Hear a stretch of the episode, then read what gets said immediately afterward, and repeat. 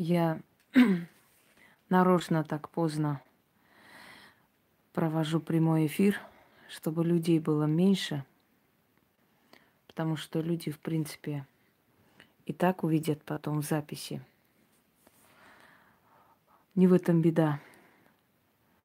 Поэтому я для того, чтобы не отвлечься от той темы, которую хочу рассказать, провожу прямой эфир.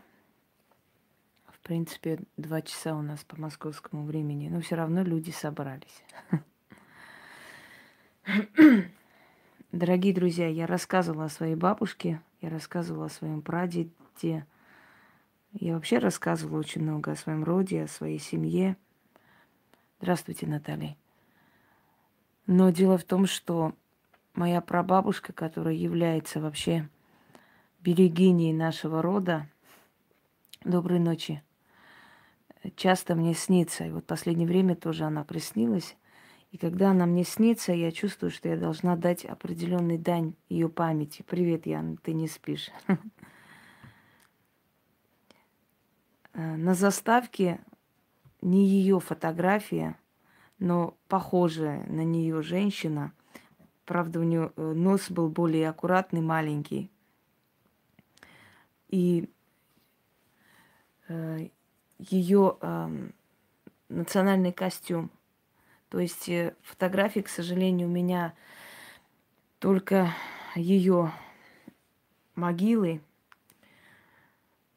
Поэтому я не знала, как, как бы украсить заставку. Вот я нашла просто похожую, чем-то напоминающую ее женщину. И выставила. Я как-то в одноклассниках, ой, не в одноклассниках, извиняюсь, у себя на канале выставляла там, где сообщество, выставляла родовое кладбище моих предков. Если найду, еще раз покажу. Звали мою бабушку Сираной Шайвазян. Она была очень красивая женщина. И даже в старости она была приятная женщина, но с очень тяжелой судьбой. Женщина, которая знала о моем рождении, женщина, которая помогла моим родителям соединиться, видимо, зная, что от их союза родится тот, который она передаст и уйдет – я, я была очень маленькая, когда она ушла. Добрый вечер, Хатуна. я была очень маленькая. И мало что могу рассказать именно от того, что я видела. Я больше видела работу своей бабушки, чем прабабушки. Вот я нашла. Но здесь, здесь бабушка моя. Это родители моего отца. Это не прабабушка. Здравствуй, Рана. Это вот их кладбище, это гранит. Вот из гранита. У нас принято сделать из граниты. Из гранита, извиняюсь. Ну, ее долго найти. Ничего страшного. И вы знаете, когда она мне снится, я понимаю, что она пришла мне помочь, э, поддержать, не знаю. Она мне снится всегда, когда у меня такие, ну не трудные времена, но, может быть, усталости уже какой-то, потому что конец года уже приближается, очень много было работ. Спасибо большое. Естественно, эта усталость уже сказывается. Дорогие друзья, я врагу не пожелаю работать с людьми. Это очень непросто и очень нелегко. Это действительно очень тяжелый крест в наше время, в нашей жизни, да и всегда так было. Очень непросто работать с людьми, потому что люди к тебе приходят не для того, чтобы... Привет, рано еще раз. не для того, чтобы приглашать тебя на свадьбу, на радостное событие. Они приходят со своими бедствиями, трудностями. Вот представьте, в день по несколько сотен человек, у, которых, у каждого свои беды. У кого-то сын умирает, у кого-то дом сгорел, у кого-то соседи там кошку убили, у кого-то еще что-нибудь. И все, весь этот негатив выливается на тебя. Со временем ты становишься жестким человеком, чтобы, ну, чтобы иммунитет все-таки какой-то появился от всего этого. Это очень тяжело. Это постоянные э, отрицательные эмоции. Ты выходишь на улицу куда-нибудь за хлебом, да, уже тебе на телефон столько написали. Все приходят со своими бедами, но это нормально. Если бы они приходили с радостными событиями, то это другой вопрос. У тебя будет очень много хороших эмоций. Если кому-то кажется, что всем, э, знаете, что ведьмы легко работать, мягко выражаясь, я всегда говорю, нам, царям, молоко бесплатно положено за вредность. Это реально очень трудный крест, дорогие друзья. Все те, которые лезут в магию, да, не в попад, которых не приглашали. Здравствуйте, Катя. Потом э, начинает болеть, потом начинает хилеть и всякое такое. Знаете, откуда это? Это именно из-за того, что, ну, очень тяжело вообще заниматься людьми, людскими бедами, проблемами. Это нелегко. Просто всем кажется со стороны, что это, знаете, так, ну вот человек работает сама на себя, да, человек э, вроде не на заводе пашет. А вы знаете, лучше на заводе физически трудиться, прийти домой, кусок хлеба съесть и радоваться жизни, чем сутками через себя пропускать это все. И самое интересное, что у нас выбора-то нет. Мы не можем никуда уйти, не, не убежим никогда. Я сейчас расскажу жизнь моей прабабушки, вы поймете, насколько это тяжко и страшно родиться не такой, как все. Я поставила здесь э, как декор, да, декорация для ролика беременную женщину. Здравствуйте, Роза. Потому что она родоначальница нашего рода, и вот это древо, которое вы видите, дерево, она создала этот род, человек, который прошла геноцид, которая видела, как были распяты дети и женщины. Она говорила, мы шли километры, и эти кресты не заканчивались на этих крестах. Кто-то уже был полуразложенный, кто-то еще кричал от боли. И мы шли, и мы понимали, что мы идем прямо прямо к смерти. И мы понимали, что мы тоже обреченные. Какое-то чудо их спасло, видимо, потому что ей не суждено было умереть. Это очень страшно. Когда она рассказывала, мы были дети, мы не понимали, что она говорит. Мы как-то так воспринимали, мимо ушей пропуская это все, мол, ну, что-то у нее там случилось в жизни, вот она рассказывает. Но потом, когда я выросла и начала изучать эти страшные дни для нашего народа, когда дети с голоду тянули руки. По ее рассказу она говорит, они тянут руки за хлебом, и вот эти солдаты отсекают им руки. И говорит, столько было, валялось столько рук детских по всему этому пути. Это очень страшно. Ее тетку заставили э, на, сво- на себе таскать труп ее ребенка обезглавили ее сына, а потом привязали к ее телу и заставили ее вот безголового ребенка своего вот так вот носить на себе несколько дней, пока она не стала сходить с ума, и не стала петь ему колыбельные, давать ему грудь. И в конце концов она упала намертво и не встала. Вот такое пережил мой народ в 1915 году во время геноцида армян. Э, всю семью моей бабушки, всех мужчин в одну ночь собрали под предлогом, что с утра должны построить какой-то мост. Государство приказало. Собрали их воедино в, в огромном амбаре. Или как там, или в хлеву, я сейчас не помню. И, и сожгли всех мужчин села. И она говорит, у меня мама бегала вокруг этого костра и пыталась туда кинуться – вот, вот такую судьбу пережил человек. И мне иногда говорят, что я очень сильная духом и похожа на мою бабушку. С детства меня дразнили, говорили, ты своя бабка, просто натуральная. Вы знаете, дорогие друзья, как это все случилось? Армяне вообще пострадали в 15 году, я, я скажу э, напрямую, за верность русским. За то, что они не шли воевать со стороны османских войск против русских, когда началась русско-турецкая война. Царь Николай II сказал, написал письмо армянскому патриарху с призывом э, поднять народ. Поднять народ. Ну вот, знаете как, э, Восточная Армения была свободна, но более-менее находилась в полу таком зависимом положении от э, имперской России еще в то время, да. А Западная Армения находилась под, э, ну как бы в составе, вот сейчас есть в составе России, республики. Вот Западная Армения находилась в составе Османской империи. Когда султан Гамид Кровавый, который уничтожал не только армян, но и другие нации, был свергнут, и пришли младотурки, они обещали равноправие всем, братство и так далее.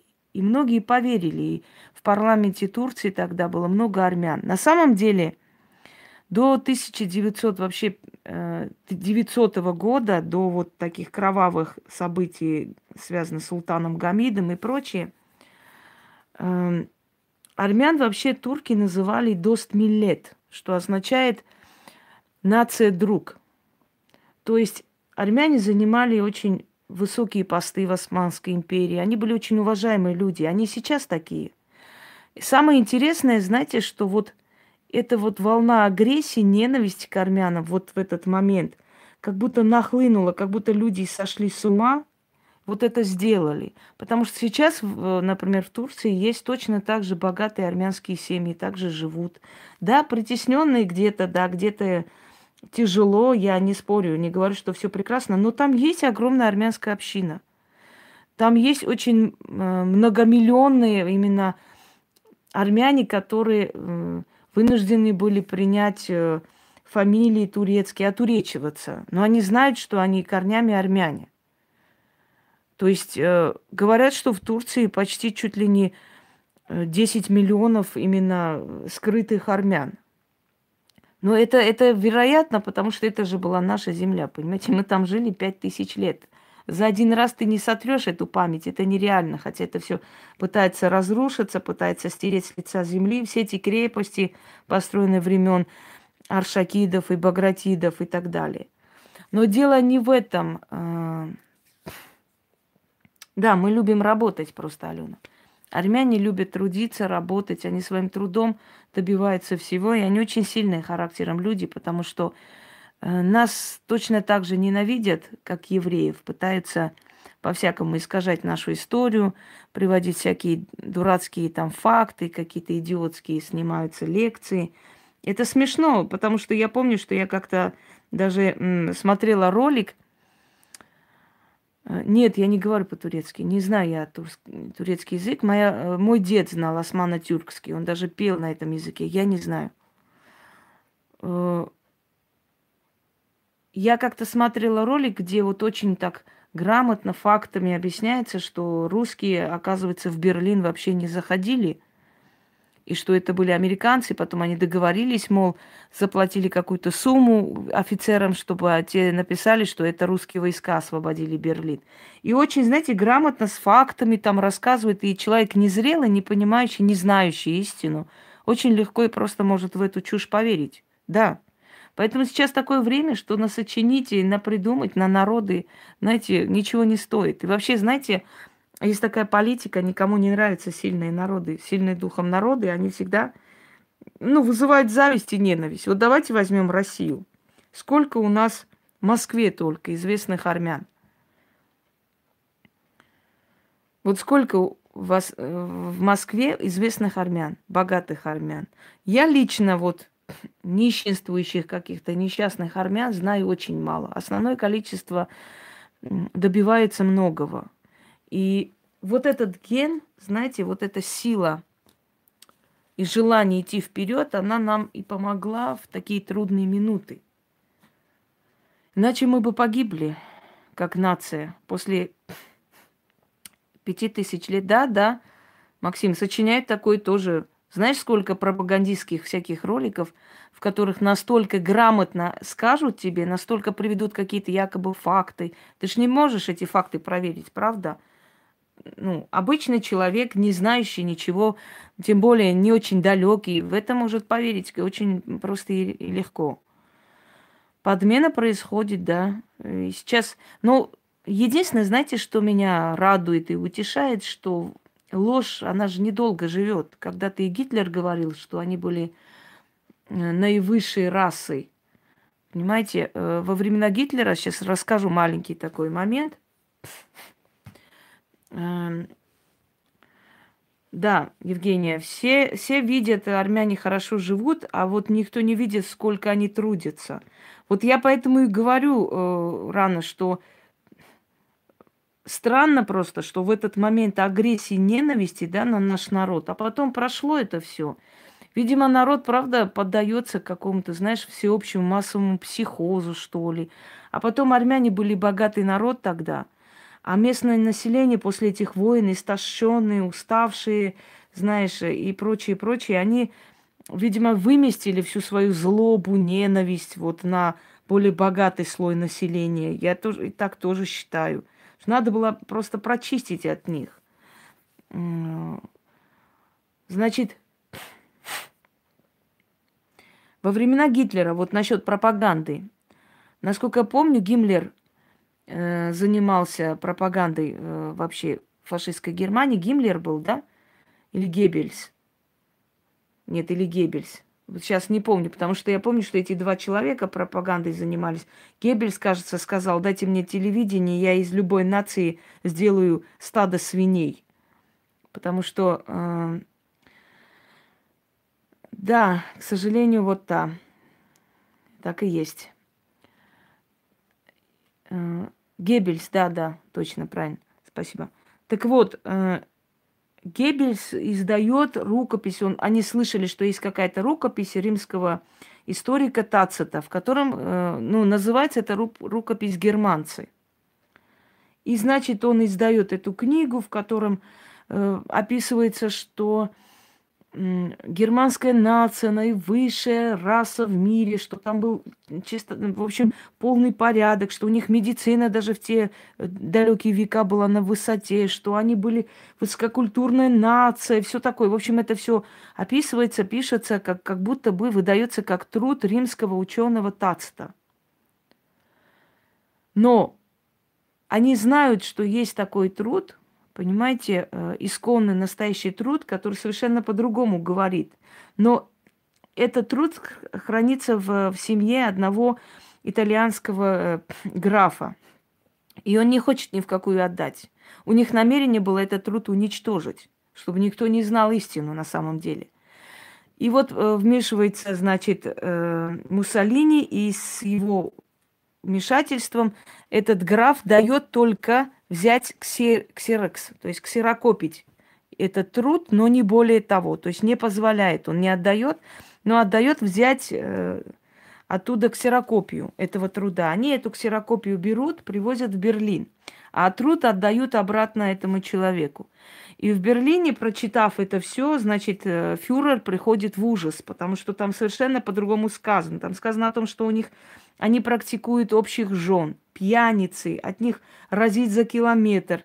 Это люди, у которых антисанитария считается нормой. Люди в э, звериных шкурах, у них нет понятия закона, они промышляют разбоем, они могут зайти в любой дом, вытащить хозяина, убить и забрать имущество. То есть там описывают полных дикарей. Конечно же, Гитлеру это совершенно не нравится, что где-то есть такой труд, в котором это все описано, и можно очень легко когда-нибудь разоблачить их, как бы, скажем, якобы книгу там о великих германцах. И они начинают делать все на свете, чтобы забрать этот труд. Они приходят к этому человеку. Угу. Да, да, там э, в Стамбуле очень сильная армянская община, я знаю, очень влиятельная. Да вообще пол Стамбула построили армяне. Тот же Синан, э, э, сейчас скажу. Ой, все, забыла. Тот же Синан, э, архи, архитектор, он же армянин был из э, области Ван, Ванской области. Так вот, э, этот граф прячется со своей семьей в подвале 4 месяца. Они не знают, что под э, домом есть целый катакомб.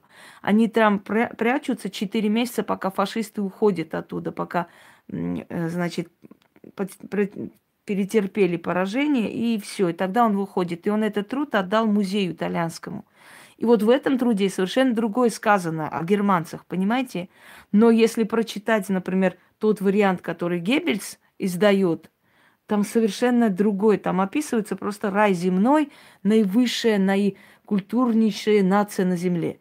То есть я хочу вам сказать, что сейчас можно делать все, что угодно. Сейчас можно придумать как угодно. Сейчас можно привести якобы факты. Вот там Иван Петрович в этом-то году рассказал вот то-то. Ты же не знаешь этого Ивана Петровича, чтобы пойти проверить.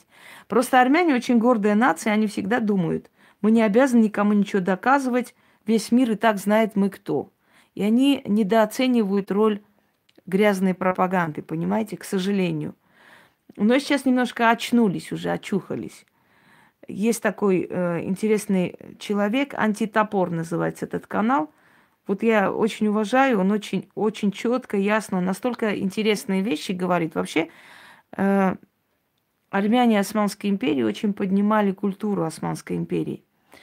И многие песни, которые сейчас э, считаются как бы тюркскими, да, и поются народами тюркскими, создали армяне, армянские композиторы и писатели. Ну, потому что это неудивительно, они жители были Османской империи, это была их страна точно так же. Первый справочник из османо-тюркского на э, современный тюркский язык, э, скажем так, был создан армянином. Понимаете, очень много известных армян, которые построили практически э, Османскую империю. И это нормально, и я считаю, что нужно об этом говорить, это нечего это скрывать. Сейчас скажу, какая известная песня просто. Во-первых, Барибах есть такая песня, созданная армянами ну, армянским композитором э, иранского происхождения, кстати. И первый поет Го, Гогюш, по-моему, ее зовут. Она тоже э, исполнительница иранского происхождения, но у нее есть и тюркские корни. Вот забыла песню. Мансур поет. Есть такой певец Мансур. Вот он поет эту песню. Как он называется? Ой. Все, забыла. Найду как-нибудь, скину. Так вот, э, моя прабабушка, она родом из князей карских Камсаракан.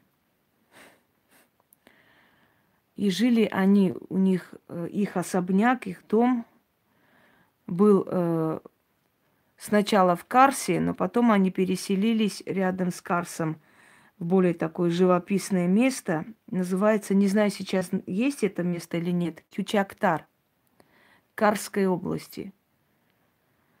Вот э, это было как бы такой городок маленький, Кючактар. Вот оттуда мои предки комсараканы. И одна из этих ветвей вот этого рода – Айвазян. И звали ее Сирануиша Айвазян. Я когда-нибудь, не знаю, мне иногда говорят, приезжайте в Турцию, посмотрите. Не смогу, наверное, потому что мне будет очень больно видеть это все. Знаете, один Майдан Стамбула чего стоит, где вешали э, нашу интеллигенцию. Это очень страшные времена.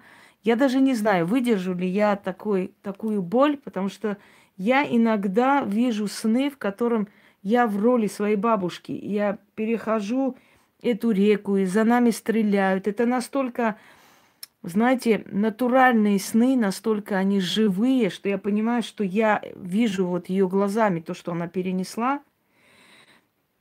Сейчас вам покажу. Потому что если я не расскажу этот отрезок стра- страшный, понимаете, который было в ее жизни, вы, наверное, не поймете, э, не ощутите, да, что они... Что она перенесла и пережила.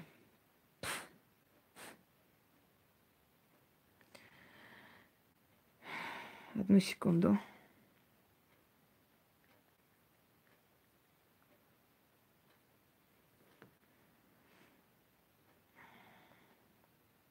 Вот, вот это видела моя бабушка – когда вместе со своей семьей по всему периметру и по всей дороге.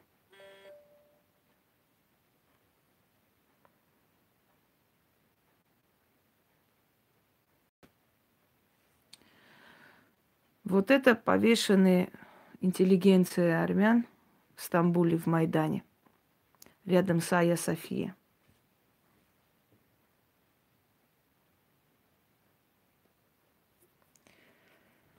Вот это сироты, которые в европейском миссионерстве там стоят и ждут своей очереди. Это все, что перенесла моя прабабушка в своей жизни, чтобы вы поняли, что это была за человек, насколько она была сильна духом, что не потерялась, не, не сошла с ума, что нашла в себе силы еще дальше пойти, я думаю, что достаточно вам набрать геноцид армян, вы сами увидите эти сцены.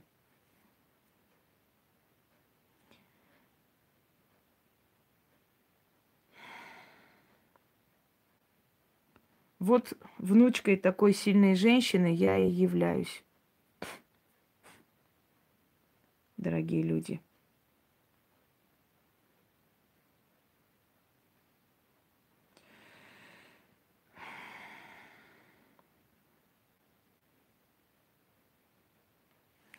Это селение армян, которых уже нет.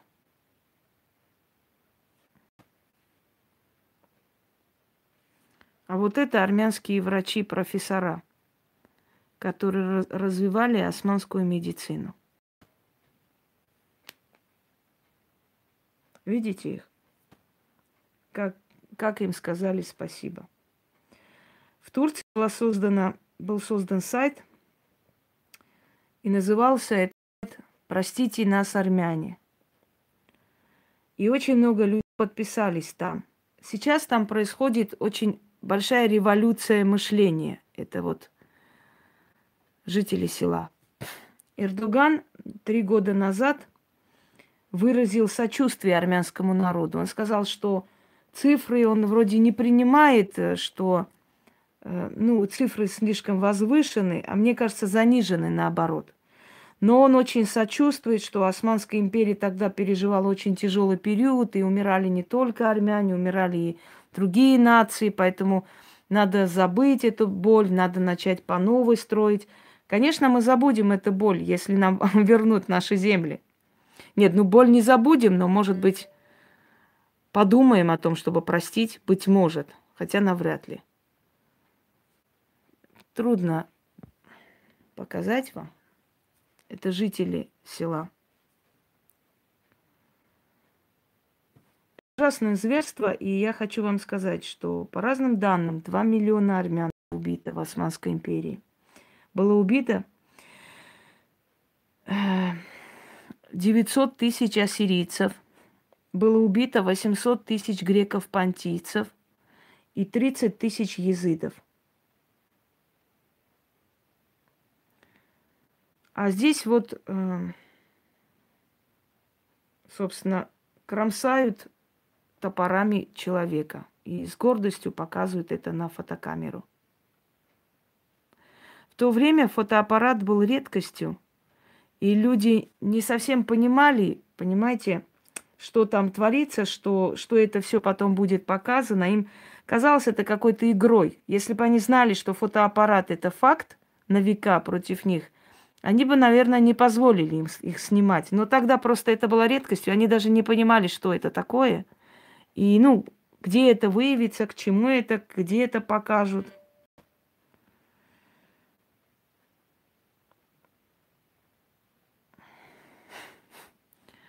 Это профессора интеллигенция армянская, которых раздели до гола, поиздевались. Это очень страшные сцены. Некоторые люди, которые побывали в музее геноцида армян, у многих из них сдали нервы. И один режиссер английский умер после того, как посмотрел эти кадры. Не хочу больше показывать, это очень больно. Дорогие друзья,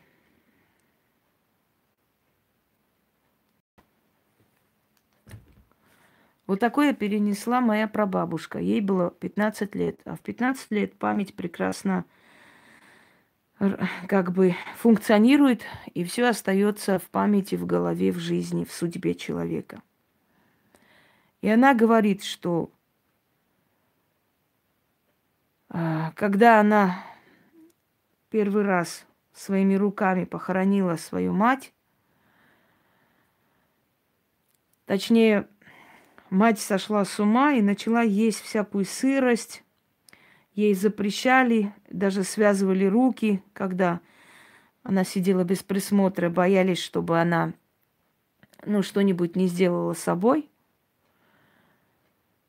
И так получилось, что ночью не, не доглядели, и она съела сырую рыбу, что-то такое, отравилась и умерла.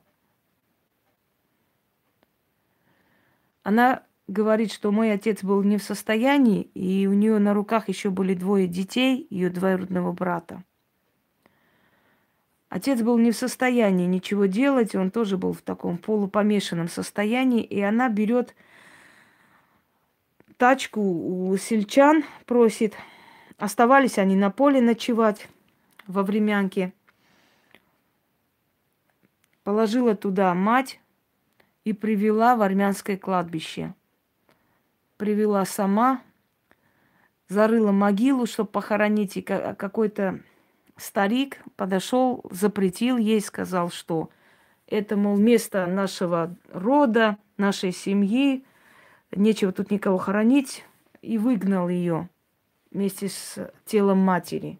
Она говорит, я ее проклинала, то есть его столько проклинала, что через несколько лет вот эта земля, в которой он не дал похоронить мне маму, вся их семья легла. И она, девочка, 15 лет, 2 часа ночи, тащит это тело в другое место кладбища, смотрит, видит, что там вроде место не занято, значит, копает могилу, ложит мать туда и возвращается обратно. Через э, несколько месяцев у нее умирает отец. И она уже с этими маленькими детьми за руку взяв, ложит тело отца на такую же каталку, приводит туда же и хоронит рядом с матерью. А потом она с этими детьми начала стучаться в дом и говорить, просить, дайте детям приют, оставьте у себя детей, я на улице останусь, только детей заберите к себе. Но добрые люди не стали как бы ее оставлять на улице, взяли ее к себе на зиму.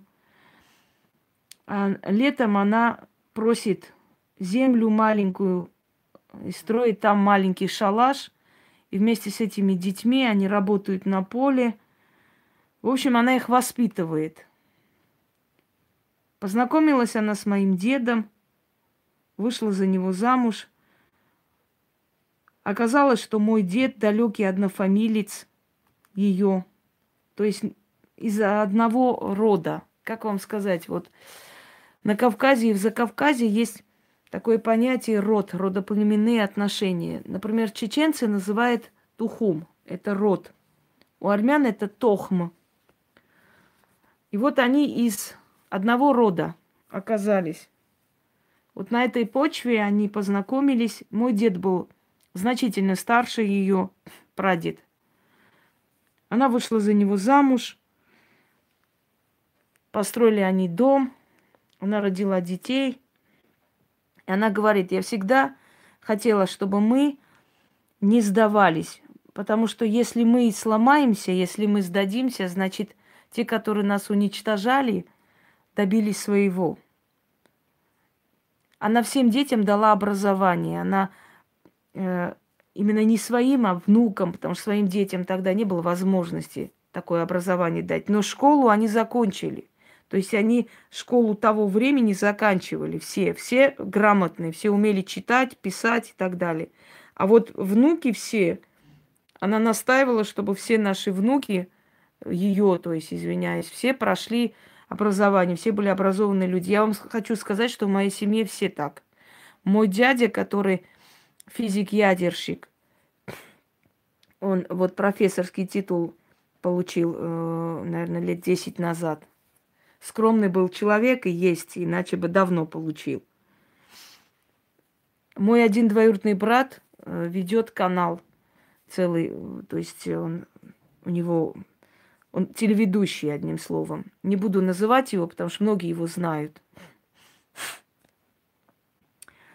Э, не буду называть по той причине, что есть очень много ублюдков, которые с радостью побегут искать его канал, выставлять, высмеивать. Понимаете, не хочу, чтобы из-за меня мои родные и близкие нервничали потом. Хотя они уже давно, очень давно привыкли к тому, что я вечно на меня устраивают травли, поэтому их э, уже этим не удивить на самом деле. Но в любом случае, зачем? Моя сестра врач, мама моя математик, отец у меня режиссер-постановщик был театра, хотя у него несколько образований. Эм, кто еще? Вот тетки моей дочери, они как бы тоже получили образование, работают по, своему, по своим специальностям. Я не знаю, все, все, все в нашем роду по настоянию нашей прабабушки, потому что с ней спорить было нельзя, все были образованные люди, и это хорошо, потому что род формировался очень сильный. Вы знаете, дорогие друзья, наверное, жизнь ведьмы, она на самом деле сложна тем, чтобы через эти трудности, сложности, через эту боль закалять человека. И она эту, эту боль прошла. Я даже не представляю, как она это перенесла и пережила, хотя я говорю, что я сильный человек. Но такое пережить, мне кажется, это надо быть железным человеком. И она ожесточилась где-то. Она была и жесткой. Э, да, она была титан жесткая женщина, и за ее жесткость, за ее силу, за то, что, э, знаете, во время войны и после войны всех своих подруг она выдала замуж. Я не знаю, каким чудом, мужиков-то не было. Э, мне говорили, что приходили, там ночью что-то они начитывали, сидели, до утра что-то делали. Утром она их рубашки сворачивала, там что-то ложила какие-то нити, говорила, привязать надо к воротам кстати, я это знаю. Вот я по этому принципу несколько ритуалов вам давала. Я не работает очень быстро. Женщина э, после этого ритуала нашла своего спутника, уехала в Италию. Там много случаев.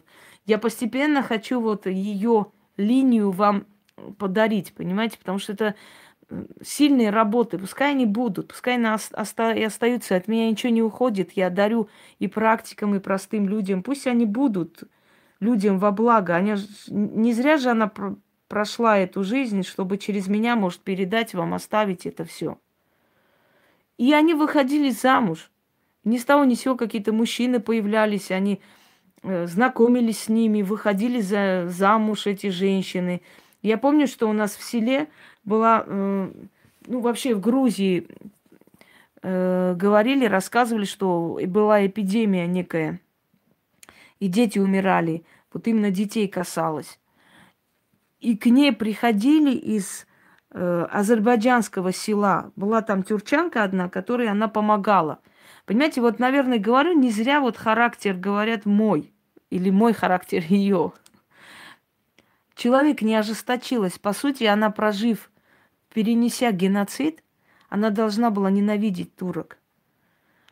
А она помогала женщинам, она помогала бедным женщинам, невзирая на национальности. Моя прабабушка взяла себе как под опеку, что ли, я даже не шефство взяла над одной женщиной, она была тюрчанка, у нее было восемь детей. Она была вдова. И моя бабка отправляла ей продукты, она ей помогала. И вот эта женщина тоже знала много чего. Поэтому некоторые элементы тюркской магии, которые я вам показываю, я узнала от этой женщины. Кстати, была очень добродушная, очень приятная, красивая женщина. Вот. Ее называли Ханум. Я не знаю сейчас, как эм, на самом деле, несколько у нее было имен, но я запомнила ее как Ханум. Вот, вот эта Ханум, она тоже владела некоторым искусством, только она была очень такая, знаете, загнанная, бедная, она очень была такая простая женщина. И она, видимо, сказала про мою прабабушку, и приходили с азербайджанского села, э, она им какие-то камни заговорила, дала, что-то еще. Я, я не могу точно вам сказать, я была маленькая. Я говорю, я помню работу своей бабушки. Про бабушки я просто, вот, знаете, в тумане это помнится. Да, ханум это означает, э, ну, как бы госпожа, мадам. И, э, кстати, мою, мою бабушку тоже называли на армянский лад госпожа Тирун. Ее знают как Тирун. Ее никто, э, ну, как бы мало кто знает, что ее по паспорту звали Сирануш. Тирун. Так и осталось. И отнесли эти камни и говорят, что вот эта эпидемия у них остановилась.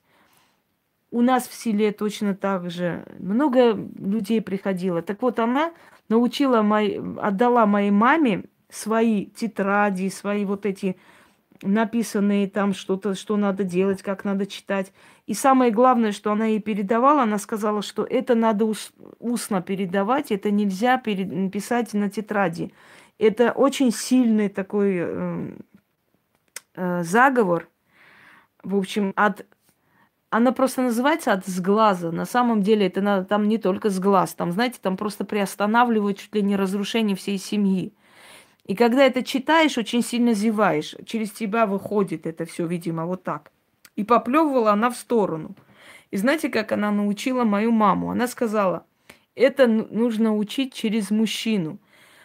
Э, либо, скажем, либо через мужчину, который неразумен, больной, не понимает ничего. То есть через больного человека, оно может быть неразвитого, да, там, отсталого, чтобы не понял этих слов. Либо через младенца. И вот они ждали, когда э, моего брата двоюродного по имени Самвел э, из Еревана привезут. На лето они приезжали всегда. Оста- оставили этого малыша, ему было два годика – Э, поехали они по каким-то делам, и бабушка моя сразу позвала мою маму и говорит, иди сюда, иди, поднимайся. Вот представляете, я это помню, знает это только моя мама и я. И она мне говорит, откуда ты это помнишь? Я говорю, я не знаю, я компьютер. Я, я прям все уши мои были включены, что она скажет, что она сделает. Я, я это все помню. Мне было лет шесть, что ли, вот так вот. И никто не должен был знать, что она собирается учить ее этому мои, моего дяди жена, э, она просила ее, бабуль, оставь мне свои э, эти наработки, оставь мне свои тетради, бабуль, научи меня. Она ее не учила ни в какую. Хотя она неплохой человек, я бы не сказала, что она плохая, и поэтому... Не... Нет. Но она ее не учила, и все. Вот на принцип она сказала нет. Нет, нет, нет. И вот потом она маме моей э, отдала, сказала, положив какую-то там емкость и повесь на крыше. Повесь прям вот на чердаке. Я думаю, что повесить-то? Зачем вешать? А теперь понимаю, чтобы мыши не загрызли. Потому что там очень много мышей, и они могут загрызть. А когда висит оно просто на веревке, ну, они хотя и через веревку лазят, да. Но вот она сказала, что надо что-то такое железное, что-то вот такое крепкое и повесить на чердаке эти тетради. Вот их, собственно, я свистнула как-то и чуть не померла. Да, она просто была человек. Она, она действительно была человек. Я, пережив такое, я даже не знаю, у меня было бы желание вообще брать сирот. Она, знаете, скольких сирот вырастила, выдала замуж. И, э, значит, она ее подозвала, и я помню, что из-под тишка меня выгнали из комнаты, но я из-под тишка высматривала и видела, что они делают. Они положили моего братика посредине, и она через этого мальчика, в общем, они что-то говорили, и мама повторяла. Она говорила, мама повторяла. Она, ее, она вызубрила это все, только тогда она ее отпустила. Где-то полтора часа они там были. Уже у меня брат начал капризничать, кушать хотел. Но она его научила, то есть ее научила этому. И а как я научилась этому? Я с тетради свистнула. Меня никто вот именно Она не успела, она не имела права ребенку этому всему учить, но, видимо, знала просто, что у меня будет такая судьба. С самого рождения я была возле нее, возле этой женщины. Я хочу вам сказать, что я в 4 года умела читать и писать. Когда меня привели в первый класс в 6 лет, э, учителя предлагали моей маме сразу на третий, э, значит, на третий класс. Это неудивительно, понимаете, у меня семья учителей. С маминой стороны Софико Андиашвили. Она была дочерью священника. Ее отец э, открыл э, семинарию, то есть э, для детей, которых обучал. И он обучал и богатых детей, и обучал и бедных детей. То есть таким, как вам сказать, э, семинария. Ну, она была и духовная семинария, но тогда, тогда и там учили читать, писать и так далее. Вот э, звали его Лазаре Андеашвили. И город в Грузии, Вардисубани, вот оттуда они родом, и это поколение учителей, наверное, уже шестое, седьмое поколение учителей. Моя прабабушка по маминой линии была учительница, то есть ее матери мать, Шушан, Шушаник ее звали. Э, хотя была грузинка, но имя армянское. Когда Лазарей умер, то его жена, то есть э, мать моей бабушки, маминой, с маминой линии, взяла на себя вот эту семинарию вести, а потом передала его другу, потому что она была женщина, все-таки там вели э, учителя-духовники. Но она была учительница, она преподавала там историю.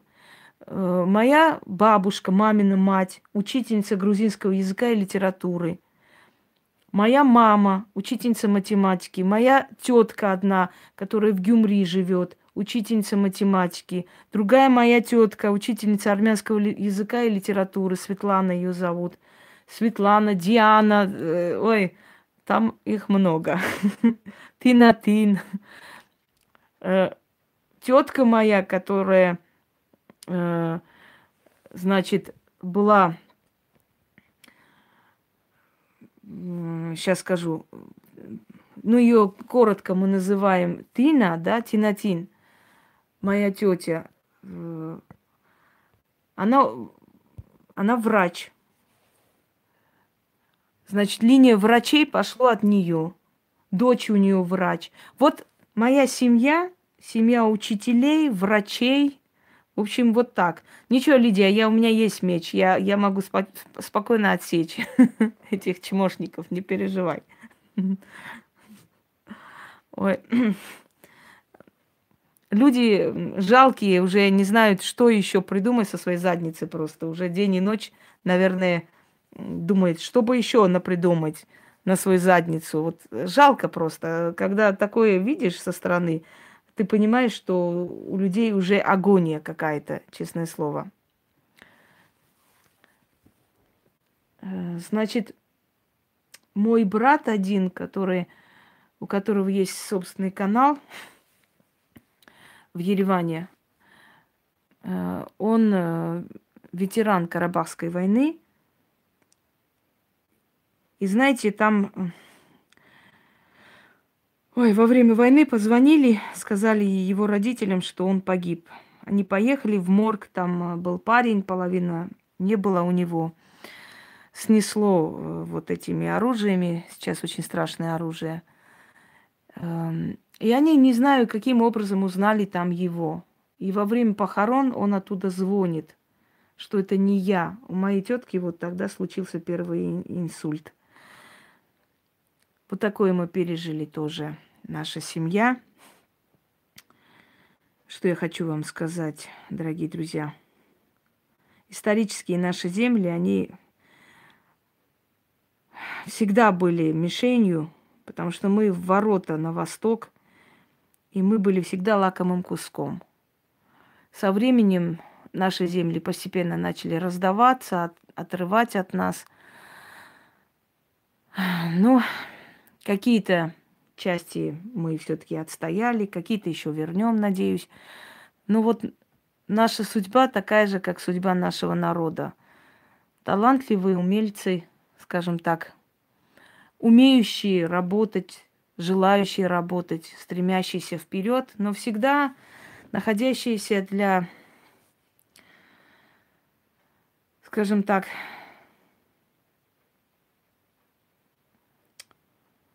находящиеся как под прицелом завистливых народов, завистливых людей, которые всячески пытались нас обнулить, э, обесценить.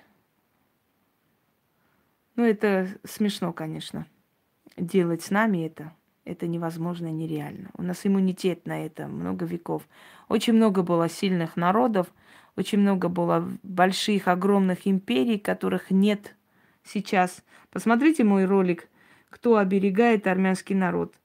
Вот действительно это постоянный вот факт истории. Любые империи, которые покушались на армян, через некоторое время были уничтожены.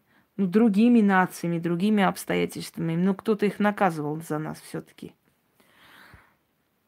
Спасибо, Елена. Спасибо, Лидия. А, моя бабушка пыталась отказаться от этой силы – несколько раз в своей жизни. Почему я говорю, что эти силы никуда нас не отпускают? Да, спасибо, Евгения. Никуда нас эти силы не отпускают. Первый раз моя бабушка перестала этим заниматься, перестала помогать людям, абсолютно закрыла эту тему и решила прекратить, когда просто поняла, что уходит много сил на людей, и она уже хочет отдохнуть, и она хочет заниматься своими детьми.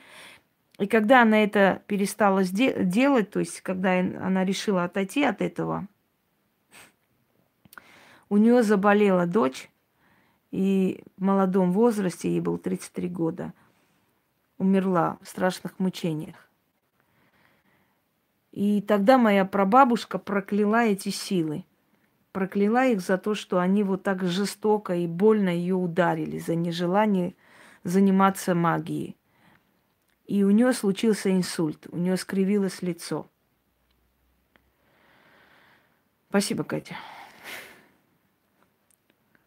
Через некоторое время, когда, э, то есть упорно ее нежелание вернуться в эту сферу – у нее случается трагедия, и брат моего деда лишается левого глаза. У нас в семье, э, скажем так, я не единственная, у которой отсутствует левый глаз. Я уже, которая по счету, видимо, у нашего рода берут откуп, понимаете? Мой дед, который был медиум, был очень сильный медиум, и все, кто его знали и знают – могут сказать, что э, более сильного такого видящего мертвый мир еще не встречали. Он стеснялся этим заниматься, он не хотел, он был мужчина, ему было как-то не очень. И он рассказывал очень много всего, что с ним происходило. Э, один раз он э, летом, значит, был в лесу за дровами, э, Пошел, ну, поехал, наверное, на арбе с лошадью. И говорит, что сел покурить на камень, и кто-то его толкнул. Кто-то толкнул, он перевернулся, упал с оврага, и только дерево смогла удержать его за рубашку. Он еле-еле, весь поцарапанный, вернулся домой. Мой, мой род вообще, наша семья, дорогие люди, настолько сильно чувствует потусторонний мир, я редко видела таких людей, если честно. Моя тетка, мой отец много раз говорил и сбывалось. Э, сестра, спасибо, сестра моего деда, у нее, э, когда она перестала заниматься магией, когда она отошла от этой работы, от этого дела, сказала, что больше не хочет. Устаем мы, видимо, я так понимаю. И вы знаете, что случилось? Во сне пришли э,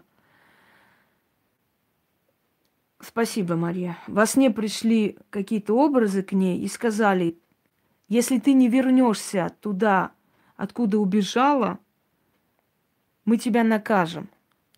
Она это рассказывала, этот сон моей прабабушке. Ну, они вместе подумали, видимо, подумали, что, ну, может, сон и сон, не, не надо обращать внимание. Может, так подумали, а может, я не могу сказать. Но она говорит, что она рассказывала. У нас просто этот, эти предания в семье очень сохраняются, и мы рассказываем своим детям. У меня ребенок, не видя их никого, знает их историю полностью. И когда, в общем, она э, ее пришли, предупредили, она сигнорировала это. А может, решила, что навряд ли ее накажут. Всякое бывает. Усыпили, может, бдительность, знаете.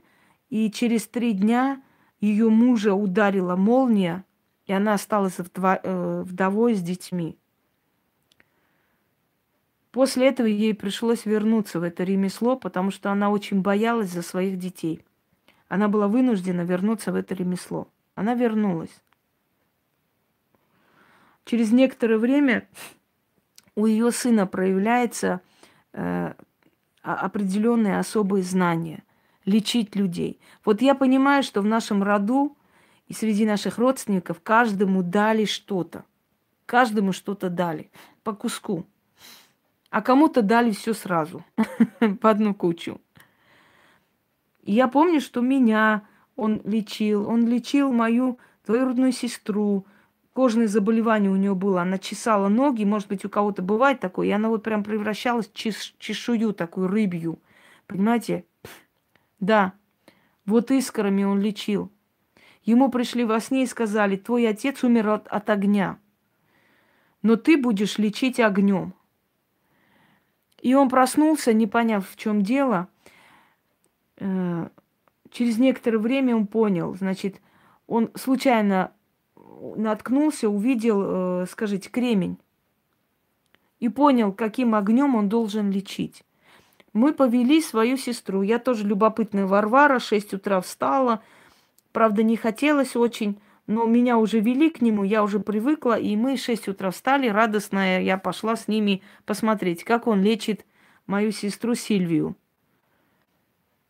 Значит, нужно пробежаться по росе ранним утром, ну, если, если зима по снегу, без разницы. Потом повел он э, в комнату нас всех. Вот она сидела, вытянув ноги, и он взял кремний и начал стучать, то есть бить, и оттуда выскакивали искры. И он что-то читал, начитывал, поплевывал в сторону, читал. И у него спрашивали, Вазген его звали – вот, а что ты читаешь? Откуда у тебя эти вот слова? Он говорит, не знаю, во сне пришли, вот я их и читаю. Он, кстати, был малограмотный человек, и он не записывал ничего. Он знал наизусть. Потом он это передал своей снохе.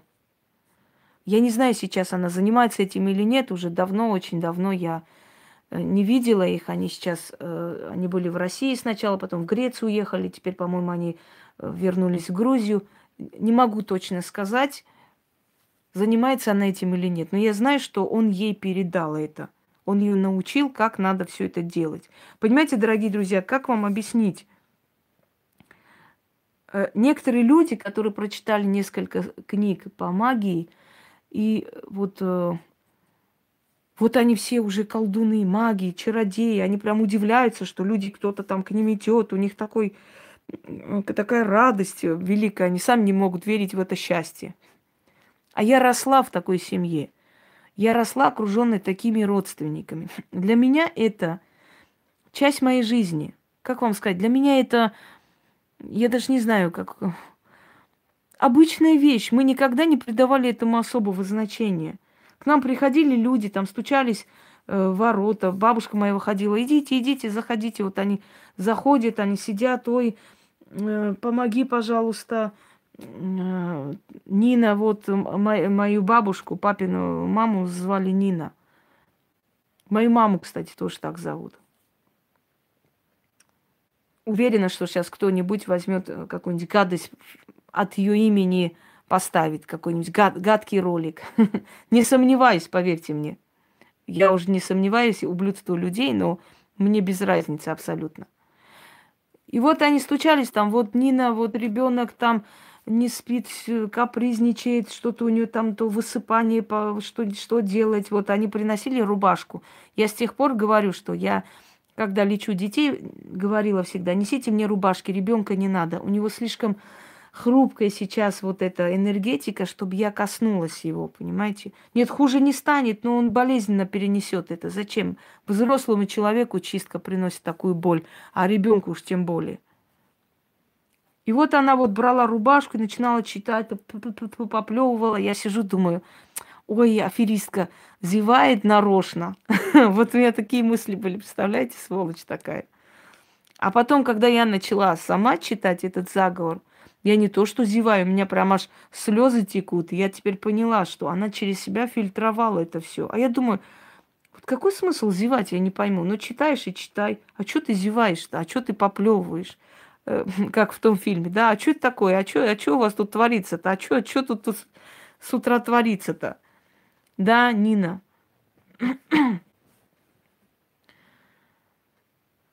Многие так делали, бегать по росе и так далее, и так далее. Доброй ночи, Ольга. Я хочу вам сказать, что эта мудрость, она не только у армян, то есть, да, и эти все познания, эти все познания имеют общий источник, поэтому, может быть, многие из вас узнают и свое детство, не, не сомневаюсь. Бегать по росе, что-то начитывать, что-то поплевывать, что-то там пить, как-то чего сделать, огнем пронести и так далее – все мало-помалу в, те времена знали это. Кто-то этим занимался, кому-то это было дано, кто-то там что-нибудь э, такое э, как бы где-то узнал, кого-то научили. В то время связь людей с потусторонним миром была более сильная, чем сейчас. Поэтому я не удивлюсь, если каждый из вас что-то свое узнает в детстве – Сейчас люди просто настолько уже погрязли в этих материальных всех ценностях, что их связь э, вот с миром, со Вселенной потихоньку отсекается. Люди могут построить рядом с кладбищем дома и не задуматься о том, что... Да, я согласна с вами. И не задуматься о том, э, что, э, значит, там фонит просто отрицательной энергии. Нам главное деньги, понимаете, чтобы деньги взять за эти дома. Как люди там будут жить, что с ними будет, никого не волнует. Мы нарушаем очень грубо законы Вселенной и удивляемся. Удивляемся тому, тому, что Вселенная нас наказывает за это. Мою вторую бабушку, кстати, зовут София, София Андреашвили. А папину мать звали Нина. Про бабушку зовут Сирануиш, но называли ее Тырун, что означает госпожа. Вообще в Грузии если кто-нибудь из Грузии есть, всех знающих людей, которые лечили, их называли э, даже не госпожа, а господин, батони. Вот есть кто-нибудь из Грузии? Напишите это. Потому что всех называли батони. Вот именно, э, э, то есть в мужском роде э, госпо, господин. Батони там, может быть, женщина была, да, Батони София, Батони, я не знаю, там, Ирина. Вот господин называли. Но поскольку на армянский лад бабушку мою звали госпожа Тирун. Вот так и называли. Она так и умерла, так ее и все и знают, как Тирун. Э, когда я, то есть э, теперь в сторону моей мамы чуть-чуть расскажу вам, раз уж я рассказываю о своей семье, о своей бабушке, а там не только же моя бабушка была, мамина сторона – Мамина сторона, мамину бабушку звали Марта. Марта была просто, ну, я не знаю, султанша Марта. Она с утра вставала, ей с ноги приносили воду, она умывала руки, ей приносили кофе, ей приносили прямо туда чай. Она должна была выпить чай, кофе, Потом приносили, значит, ее украшения, одевали волосы, э, с ноги там расчесывали, делали ей косы, надевали ей платок, надевали ей носки. Потом за руку она, значит, просыпалась и вели ее за руку. Она не была совершенно старой женщиной. Если вы знаете, то там женят, ну, в те века вообще женили рано своих детей – и, может быть, ей к тому времени, когда у нее уже появлялись ноги, было 34-35 лет, а может, еще меньше. Они совсем не были старой женщиной, чтобы сказать, что она не, не, не в состоянии была прям ходить, и ее там э, ей помогали хоть... Нет. Ей было 30 с чем-то лет. Может, и меньше, чем мне сейчас. Но так было положено. Она была э, матерью семейства. Э, знаете, раньше было модно себя старить почему-то. Вот раньше было модно более старше выглядеть, более старше себя вести. Замужняя женщина, она уже считалась взрослой женщиной, и к ней были особые претензии к ее поведению, ко всему. Платок нет, я не одеваю. Мои бабушки надевали. Ну, сейчас и в селениях все надевают платки. Это нормальная вещь для женщин, вот именно как бы э, сельских местностей. Нет, я не надеваю, я не считаю нужным. Зачем? У нас нет такой традиции надевать платки. Это тогда была традиция, как бы обычай, и этому следует. Вот. А как потом эти люди возле этих кладбищ будут жить, как будут умирать от онкологии и прочее, никого не интересует. Главное деньги, понимаете, взять и все. Э, Марта была э, повитуха. Марта была, э, сейчас скажу, сельский врач. Она была травница. Вот мамина сторона врачи и травницы. И моя сестра пошла по их стопам. Я не люблю это дело. Ну, не мое это. Я знаю травы, я очень хорошо разбираюсь в них. Но травническое дело – это мамина сторона. Мамина бабушка, прабабушка, они были врачи, травницы. Поэтому мой, э, скажем, Да, это уважение женщины. Я согласна с вами, но в то время это считалось, сейчас и русские женщины, э, да, я тебя люблю, называется по-грузински. Сейчас и русские женщины носят платок, э, ну, такие уже взрослые, да. Это защита женщины, потому что вот эта часть головы, задняя часть головы считается антенна – который присоединится ко Вселенному. Да? Мы же говорим, на твою голову упала, на нашу голову упала, или береги голову. Или когда желают человеку в спину говорят, в затылок, вот эта затылочная часть считается связь с космосом. И эту затылочную часть нужно закрывать. Так считали древние. Может, они были правы. Именно поэтому вот эти тюбетейки, тюбетки, Значит, э, у мужчины обязательно была шапка или шапочка или что-нибудь там, папаха. У всех народов это было. Голова должна была быть покрыта. Голова считалась самым уязвимым местом в теле человека. И в голове считали, что в голове живет душа человека. Вот поэтому, да, и покрывали, собственно говоря.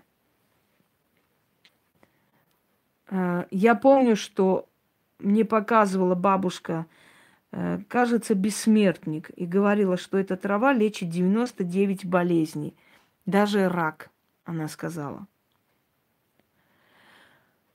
Э, вот в сторону, э, значит, моей мамы, Марта, потом была ее сноха Арусяк, которая тоже знала эти травы, лечила этими травами – а потом уже вот их внучки стали врачами. Врачебную деятельность начали. И моя сестра стала врачом именно потому, что в ней это есть генетически. А я стала учителем, потому что во мне есть это генетически, понимаете? Потом учителями становятся люди гуманные. Люди, которые умеют и хотят передавать свои знания. Мы все в той или иной мере учителя для наших детей, для тех, которые к нам тянутся, для людей, которым мы э, показываем дорогу в жизни, да, мы путеводители, учителя, поэтому э, это, это не только, скажем, со мной связано, это связано со многими людьми, кто передается как, Натали. Я как-то рассказывала, как мне передалось, я сейчас расскажу по новой. Умерла моя бабушка – то есть прабабушка. Я не хотела идти в школу, но меня выпроводили со слезами на глазах в школу. Это хорошо, врачи, учителя, это очень благородный род.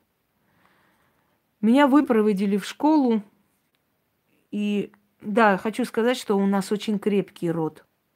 Очень крепкий, сильный род. У нас исключение ранней смерти. У нас, иск... вот у меня братья которые воевали, все вернулись живые. У нас исключение вообще ранней смерти. Некая сила нас оберегает. Нужно это тоже отметить ради справедливости. Я забыла еще сказать, что моего прадеда повели коммунисты расстреливать, потому что у нас э, благородный род, у нас княжеский род. И моего прадеда повели расстреливать из-за этого, из-за того, что он по происхождению аристократ. И моя бабушка говорит, что всю ночь что-то начитывала, все не понимали, почему она это делает. А потом к утру стало ясно, когда его повели расстреливать, это абсолютная правда, факт. И все люди, которые знают нашу семью, эту историю знают. Поставили его к стене. Вот за что расстреливать человека, который сирот приутил, который замуж выдавал, строили им дома, помогал им, давал им путевку в жизнь. Вот за это убить надо было этого человека – После этого у него из-за страха началась болезнь. И, собственно говоря, он э, прожил еще несколько лет, и вот по этой причине он умер. Поставили его к стене, прицелились, и пистолет Маузер тогда называли, Маузер у этого чекиста, он дал осечку. Тот, значит, меняет оружие, опять целится на него и снова дает осечку. И тогда он попробовал выстрелить в воздух, и оружие выстрелило. И он ему говорит, иди отсюда, сам Бог не хочет, чтобы я тебя убил. Вот мой дед так вот вернулся живым если можно так сказать, потому что он искалечился после этого, он закрылся в себе, у него была депрессия. Он, видел, видимо, обиделся на весь мир, что за его добро такое отношение людей к нему. Ну что делать? Нормально это все. Донос написали его соседи, что он богатый, что у него земли есть, что он хорошо живет, еще чужих детей – понимаешь, воспитывает. Представляете, вот, вот так вот. Хорошо живешь ты. А как тебе это все далось, через какие мучения ты прошел, никого не интересует ведь, правда? Главный результат видит и все. Так вот, как мне передалось это все, мне лично? Как всем каждому передалось, я вам уже рассказывала. И про себя тоже рассказывала, наверное, обновлю этот рассказ. Я сидела в школе э, во время уроков. Я, мы писали э, сочинение, и я вижу, что открывается, ну, из потолка просто падает огромный хрустальный шар. Вот теперь я понимаю, почему, скажем, изображали силу как шар, знаешь, отправляя друг на друга какие-то шары. А потом, может быть, это был тот самый шонг, знаете, вот шарообразный дух. Я, я просто тогда подумала, что это хрустальный шар. В моем детском воображении это был хрустальный шар. И он просто упал мне на голову.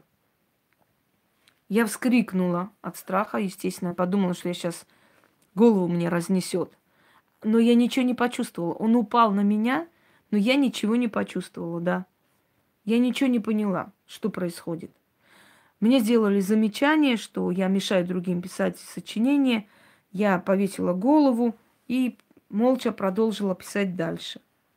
И этой же ночью я увидела эти видения. Ко мне начали приходить всякие видения. Ко мне начали приходить определенные духи, силы, такие тени. Сейчас такого нет. Это в первое время. В начале моего пути они очень агрессивно ко мне шли, я бы сказала агрессивно, постоянно это было. Видимо, они хотели, чтобы я поняла. И когда я это все поняла, они перестали так ходить. Видимо, так. Передали мне просто. Передали. И после этого у меня это все началось. Я помню, что мне было 8 лет – я осталась одна дома, я э, опустилась на колени, я сказала, я хочу служить самой, самой могущественной силе, только покажите мне, как мне это делать, кто вы. Вот я до сих пор это помню, как я ребенок, вот на кой мне это было нужно. Я даже не могу понять. Вот восьмилетнего ребенка сейчас бери, мне кажется, ему это неинтересно. С чего мне это пришло в голову, что я вот так вот сделала? Я сказала, что я хочу служить самой сильной силе мира. Но как мне это сделать? Покажите мне, скажите, дайте мне ответ, что-то в этом роде я сказала. Я сейчас вспоминаю, мне вот, у меня ироничная улыбка. Вот сейчас я бы это не сделала, наверное. Но тогда у меня была жуткая жажда понять, где самая сильная сила Вселенной и кто мне это все показывает. Представляете, ничего просто так не уходит. Для них наша жизнь, наша жизнь э, как мгновение, несколько секунд. Это мы думаем, что вот детство, столько лет прошло, они с нами столько лет. Для них наша жизнь мгновение, поэтому им ничего не стоит с детства до этого дня э, с нами быть. Я в этой жизни очень много раз сталкивалась со смертью. Я об этом тоже вам рассказывала. Мне было три года, у меня было малокровие. А по-другому это называется рак крови или белокровие, ну по-разному.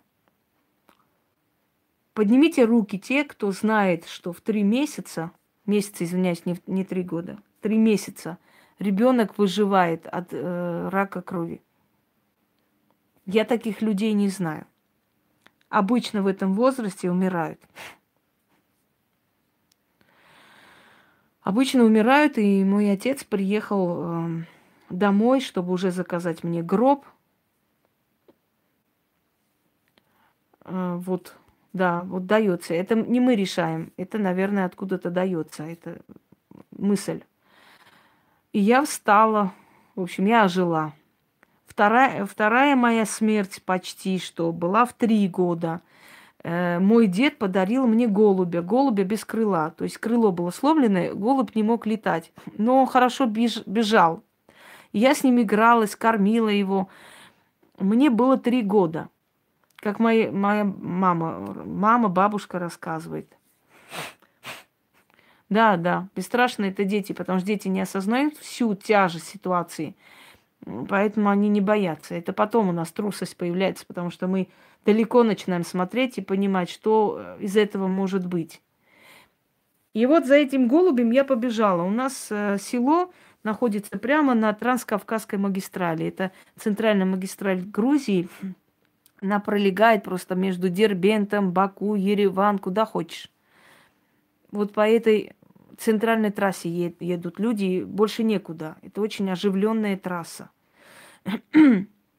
И моя бабушка говорит, что начала меня искать и увидела, что это голубь бежит, и я бегу за этим голубем просто со всех сил, значит, бегу прямо к этой, к этой трассе. И она за мной поняла, что не успеет. Она говорит, я бежала со всех ног, но увидела, что я не успею. И тогда, значит, издалека едет КАМАЗ. И моя бабка говорит, я закрыла глаза и отвернулась, потому что я поняла, что сейчас тебя переедет. И этот КАМАЗ почему-то метров за три до меня остановился. Этот водитель вышел, оглянулся по сторонам, хотел продолжить дорогу, но бабка моя там заголосила. И вот он понял, что что-то не то, вышел и увидел меня возле, в общем, колес прямо. И он рассказал, он потом приходил к нам домой, и он был по национальности серб. Он ехал тогда с гуманитарной помощью, что-то там э, возил. Здравствуйте, Нина.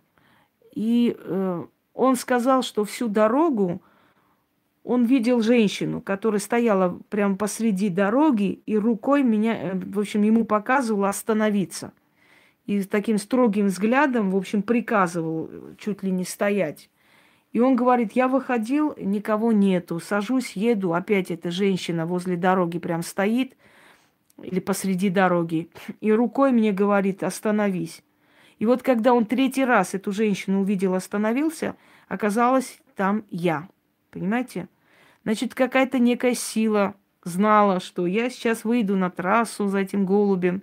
Потом этого голубя забрали. Забрали от греха подальше. Я плакала, как говорят, скучала, но забыла.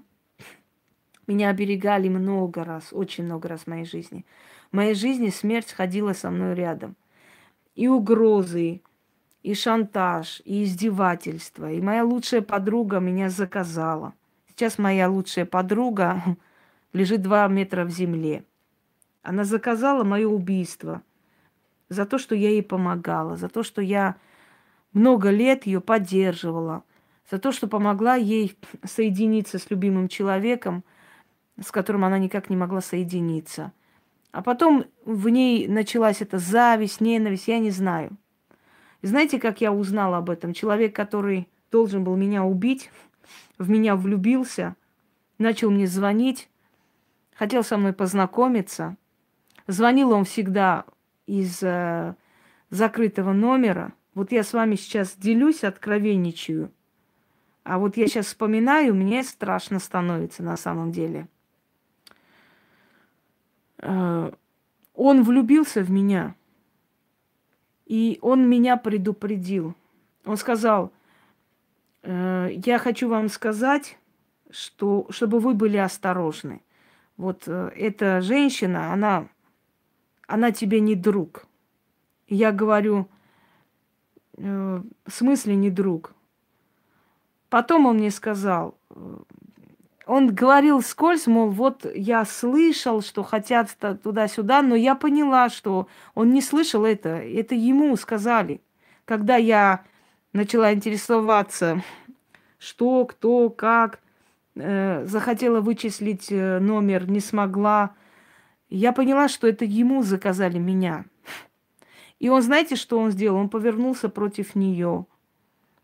Он ей угрожал он сказал, что э, мне просто давали потом эти записи слушать. Он ей сказал, Лариса, если ты ее тронешь, я с тебя голову сниму. Лариса испугалась. И начала сама мне угрожать и угрожать моему ребенку. Она мне позвонила, сказала, я сейчас еду к родителям, вернусь, она сказала, и ты посмотришь что с тобой будет. Ее муж был э, такой человек авторитетный в этих местах, очень. Она сказала, я твоего выродка, про моего сына, лично своими руками задушу. Вы знаете, дорогие друзья, я не помню, что я сделала. Я в таком иступлении была. Это не первый раз мне друзья и подруги предают, поэтому для меня, у меня уже иммунитет на это все.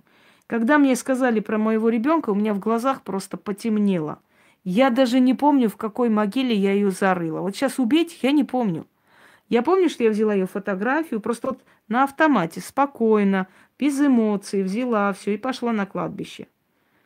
И вот, когда она возвращалась обратно в Москву, на Ярославской трассе ее размазала по асфальту вместе с ее авторитетным мужем. И я не жалею об этом, ни секунды. Я терпела людей много лет. У меня очень большое терпение очень большой. Я могу молча игнорировать. Знаете почему? Есть такой выбор. Либо ты будешь всю свою силу тратить на порчи, на наказание, либо ты будешь тратить свою силу на созидание, на помощь людям, на свое творческое э, совершенство. Понимаете, есть выбор. Сделать это или это, или второе, понимаете? Э, я знаю, что силы их наказывают. Я сама делаю таким людям. У них безумие начинается. Но посмотрите на некоторых людей, увидите, какое у них уже сумасшествие началось. У людей уже крышу срывает, они уже не знают, что еще сделать. Понимаете? Э, я очень долго терплю. Да, муж тоже погиб. И муж погиб, и она погибла. И моя знакомая видела ее во сне. Она видела ее во сне, говорит, я увидела ее в какой-то комнате, она сидит, курит. Я говорю, ну как ты, Лариса, что, что у тебя нового? Она говорит, так хрен его знает, не знаю, сказали тут подождать, пока еще никуда не принимают. И жаль, говорит, я не успела перед ней извиниться. Вот это она мне сказала. То есть про меня. Жаль, я не успела перед ней извиниться. А, я не жалею. За спиной каждой ведьмы есть маленькое кладбище. Это не первый человек, который так закончила. Я мог, могу терпеть очень много лет. Я одну мадам здесь приутила со своей дочкой, и она там столько гадости мне потом сделала. Это настолько подлости мне сделала, она столько грязи мне сделала, что я просто не знаю. Э, да. И потом она сама села на инвалидное кресло. Поэтому я хочу вам сказать, что я очень терпеливый человек. Я могу долго терпеть, я могу абсолютно не обращать внимания. А я сказала Кате, я позвала ее тетку и сказала, вот я уже четыре года терплю это все. Я сказала, я четыре года терплю вот это, это глумление над моим именем. Там какие-то ролики выставляли, как, какие-то гадости писали, чего только не делали. Я всегда думаю так, умный человек во всякую херню не поверит. А если найдутся такие идиоты, которые в это поверят, пускай верят на здоровье. Сейчас такой век, на каждого человека можно э, все что угодно сделать и пытаться э, внушить всем, что это так и есть. Э, и я позвала ее, честно, я сказала, я хочу вам честно сказать, я ее посажу на инвалидное кресло. Она мне говорит, делай, что хочешь. Мы уже устали с этой больной, мы не знаем, как с ней справиться, у нас нету сил. Я говорю, ну вот, посмотрите, потом... Дорогие друзья, были звонки, были такие гадости против меня, были такие э, мерзости против меня. Э, звонили анонимно, писали, что я э, террористка. Э, говорили, что я тут э, каких-то вахабитов э, собираю. Это было ужасные вещи. Каждый день ко мне ходили все эти власти имущие, проверяли.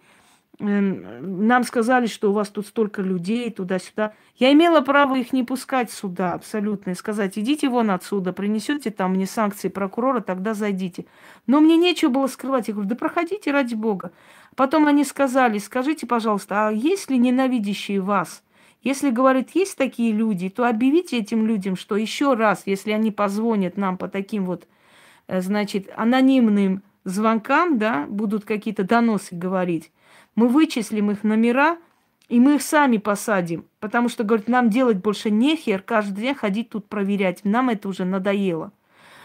Камеру тайно ставили возле моей квартиры. Эти спецслужбы.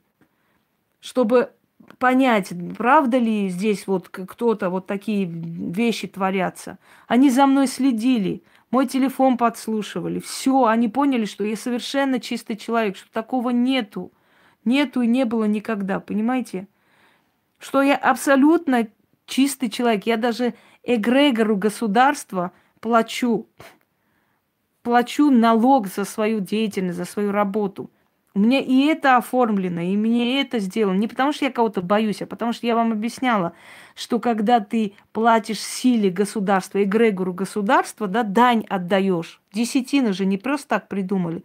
Когда ты отдаешь дань, то это государство к тебе относится лояльно. Сила государства тебе помогает. Многие хотят работать без налогов, там, скрываясь и так далее. Очень зря, дорогие друзья. Дело не в том, что там официальные власти там что-то будут преследовать вас или нет. Нет. Поверьте мне, меня никто не будет преследовать, никогда не преследовал и не, и не собирался, и не подумает об этом. Я защищена более чем. Но когда вы отдаете государству дань, дань какую-то, какую-то часть, да, откупайтесь. Господи, да я на свои атрибуты э, в, в неделю трачу 10 раз больше, чем я буду за месяц отдавать как дань, как налог со своей работы. Потому что рассчитывается, ну вот как рассчитывается, столько я мы и платим. Как на расчетный счет приходит, оттуда и вычитается, да. То есть я хочу сказать, что э, отдавая дань государству, мудро поступая, эгрегор, сила этого государства, она тебе служит. Мне просто столько делали дерьма, дорогие люди, вы не представляете особенно последние 10-11 лет, столько было сделано говна, чего только не было против меня сделано.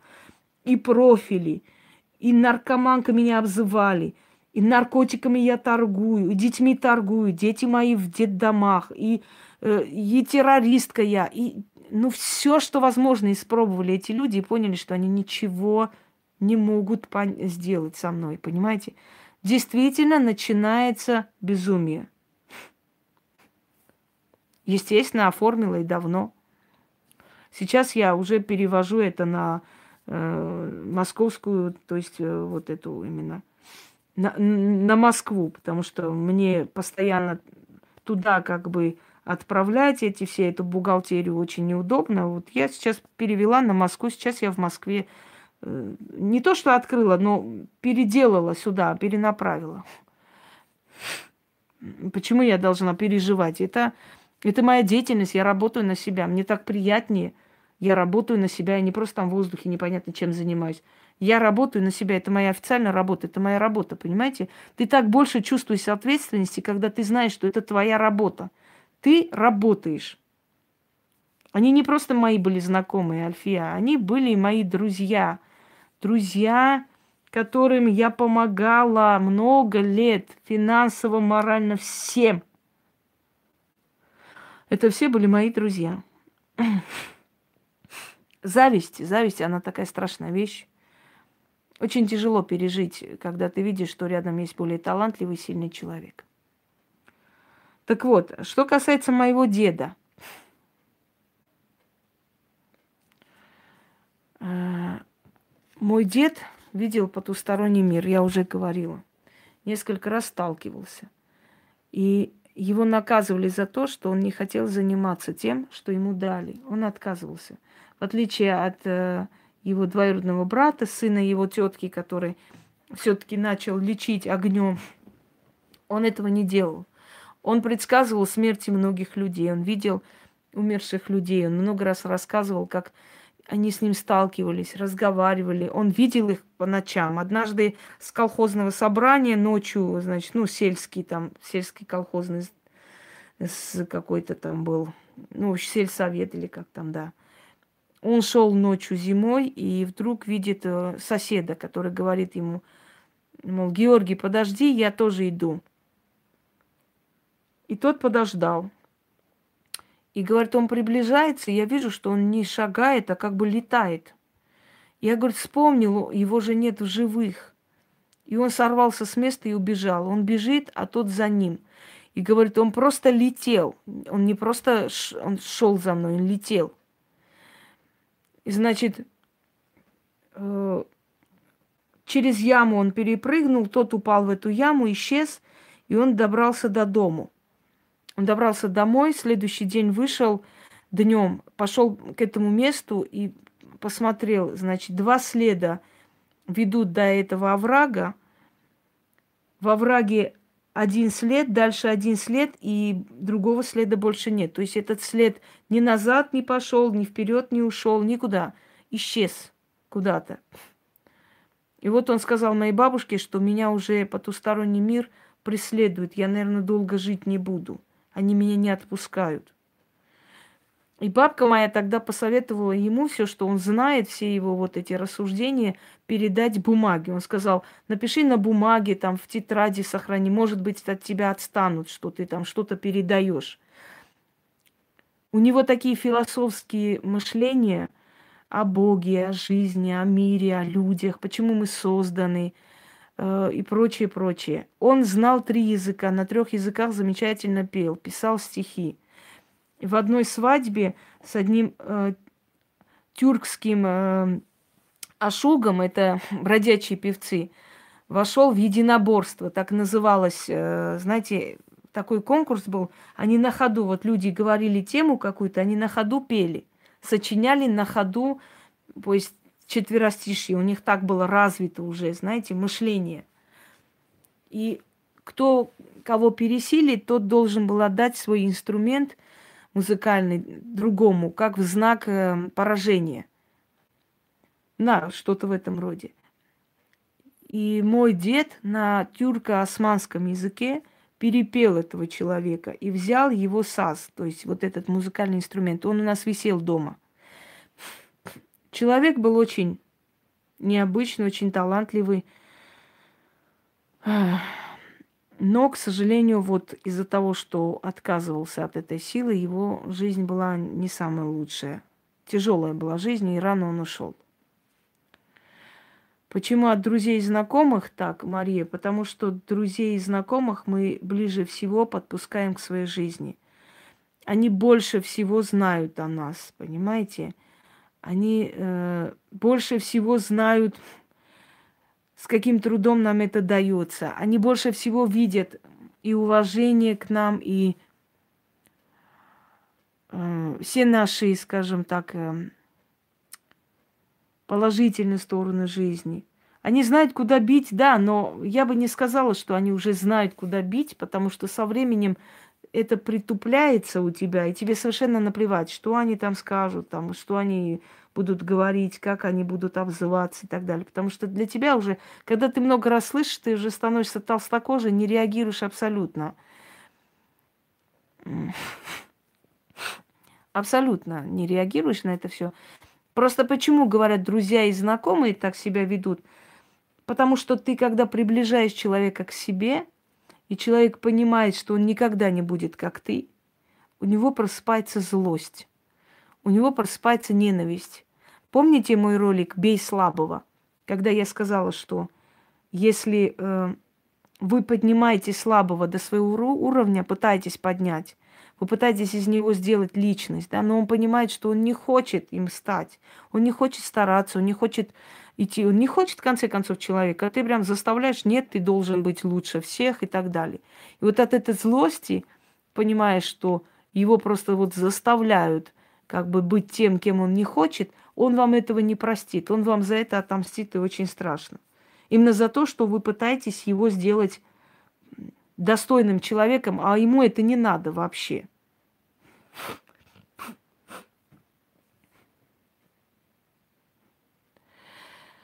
Так что, дорогие друзья, а, это все нормально, это пройденный этап. Никто по этому поводу давно не переживает. Наоборот, люди, когда переходят на такие вещи, вот так, такие низости и тупости, это говорит о том, что ты уже выиграла, а они проиграли. Потому что у, ну, у людей уже агония. У людей агония. Люди уже не знают, что еще придумать, как еще что сделать. Ну, действительно э, дебилизм э, зашкаливает уже. Ну, они считают себя людьми, пусть считают дальше. Скажите мне, пожалуйста, у вас есть какие-то вопросы по поводу, скажем, э, рассказанного мной, или, может быть, по поводу моей бабушки, прабабушки, то, что я вам рассказала. Если есть, задавайте, я вам отвечу, естественно. Нет, они не тупые существа, они гнилые существа, они грязные существа. Они прекрасно знают, что они хотят добиться. Они хотят вывести вас, они хотят э, вас спровоцировать, они хотят э, видеть вашу боль, они хотят видеть ваши нервы. Но из-за кого нервничать? Ну вот из-за кого, скажите? Ради чего? Э, вы знаете, вот я бы нервничала, если бы, например, какие-то страшные случаи о, о моей работе там были разоблачены, выставлены, какие-то жуткие вещи были сказаны. Вот тогда да, если бы люди, которым я помогла, по-другому бы что-то что-то бы по-другому там начали говорить. Это да, но ну, а, а чего нервничать? Что, что там у таких людей есть, кроме кроме хрени всякой, и абсолютно ничего. Это же не факты твоей биографии, это просто карикатура, и это просто их. Каждый человек по себе ведь судит, да, это они сами, это они сами.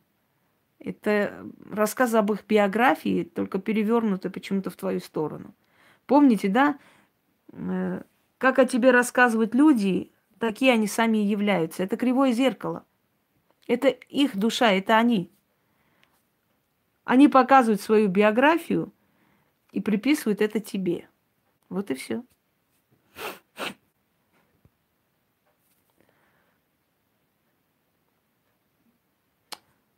Любовь и строгость. Вы знаете, мои вообще предки, мои родители, их родители нас учили на своем примере – мы очень много перенимали у них именно гостеприимство, преданность другу, их тосты, вот эти мудрости, притчи. Это же целая энциклопедия жизни, понимаете? Ее сила началась от ее прабабушки, от ее отцовской бабушки. То есть ее мать тоже этим не занималась. От отцовской бабушки она э, говорила, что вот отцовская бабушка, она была, э, она ткала ковры, она была женщина очень такая статная, красивая, и она была ученая, она говорила, и она учила детей. К ней приходили, видимо, я так понимаю, что была учительница, дома обучала. И она лечила людей. Это все передалось от нее.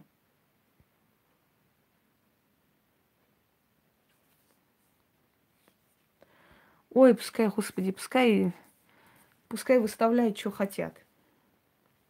Я вам сейчас кое-что покажу, и вы убедитесь, что люди, которые выставляют такие видеоролики, на самом деле о своей биографии и выставляют. Я вам сейчас покажу этих выставляющих ролики. Вы увидите сами, кто они есть на самом деле. Это все об их биографии говорит. Сейчас одну секунду. Ну, помните, я рассказывала, да, о том, ой, этот нервный тик зимой усиливается. Я вам рассказывала э, о том, как один сосед принес ведро дерьма, а другой вымыл это ведро и положил туда яблоки. когда тот спросил, что как же так, я тебе ведро дерьма принес, а ты мне ведро яблок. Почему ты так сделал? Он говорит, ну, у кого что есть в душе, да, тем и делится.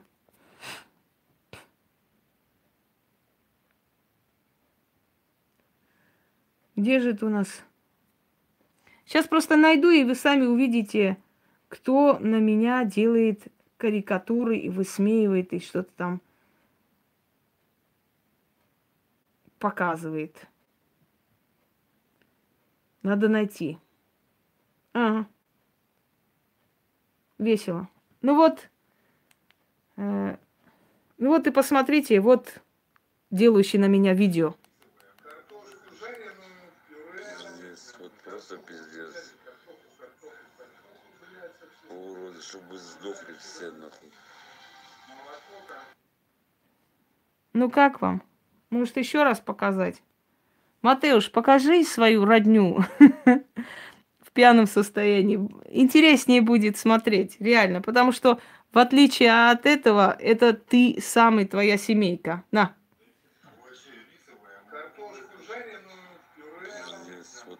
Пиздец. Уроды, чтобы сдохли все нахуй. Ну вот видите, теперь вы убедились, что каждый человек о себе говорит. Это его биография такая, поэтому он другой же не знает, что показывать. Ну вот, пример аристократизма. Над другими смеются. Себя бы показали, было бы намного лучше. Дальше. Слушаю вас. Какие еще вопросы?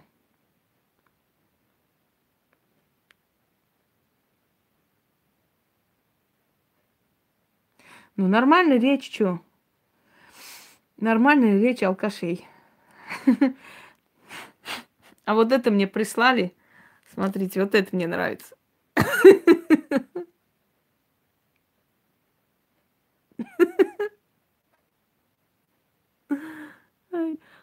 Настроение ваше поменяю.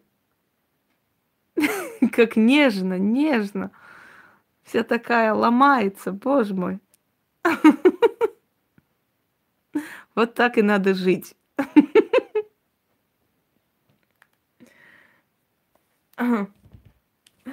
Да-да-да. Ну вот поэтому я говорю, я предлагаю таким людям себя показать, свои истории. Это будет намного лучше и интереснее, да, чем придуманную всякую хрень с задницы. Каждый человек пропускает через себя, через свою биографию. Хочешь узнать биографию человека, спроси, что он думает о своих врагах. И тут же ты узнаешь о его биографии, потому что каждый человек свои грехи переписывает на других. Какие вопросы? Слушаю вас. У меня чат пропал. Да, да, да. Одним словом, дорогие друзья, вся моя семья так или иначе была связана с магией. Поэтому я это воспринимаю спокойно, поэтому, поэтому мне это дано, собственно говоря. Поэтому то, что я дарю, вам помогает, понимаете? То, что я делаю, вам помогает. И прочее. Есть люди, с которыми приходится дольше работать, потому что люди разные, энергетика людей разная. Есть люди вообще, которые в любом случае недовольны, как бы там ни было, они вот обожают плакаться и все. И такие люди есть. Но а что еще делать? Только смеяться над дегенератами, что еще можно сделать? Но основное количество людей, то есть если из 100 человек 80 тобой довольны, ты прекрасный мастер. Спасибо. Если есть еще вопросы, задавайте, я вас слушаю. А как можно подобным образом, Ангелина, возвыситься? Взять какие-то идиотские ролики с интернета, таких роликов до хрена и больше. И поставить. Вот любой ролик можно взять, там поставить, сказать там, а, вот это вот, вот этот человек и так далее. Ну, дебилизм, это идиотизм. Но если им кажется, что это кому-то интересно, пожалуйста, пусть опускаются дальше. Ниже не, не бывает. Вот. Может, Матвей лучше свою маму выставить, где они там брата связывают вместе. Это было бы намного интереснее и познавательнее. Так не считаете? Я тоже так думаю. Здравствуйте, Гайны.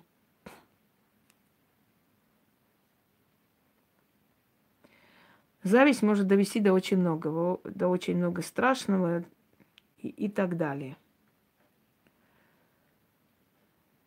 Так что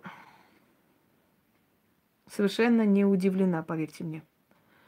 Я говорю вам еще раз, э, дураки те люди, которые считают, что таким образом могут довести меня каким-то образом. У меня настолько сильный иммунитет, уже подобрались до моего народа, уже обсуждают жертв геноцида. Да, ничего святого, Господи. Но таким образом меня довести, мне, конечно, смешно.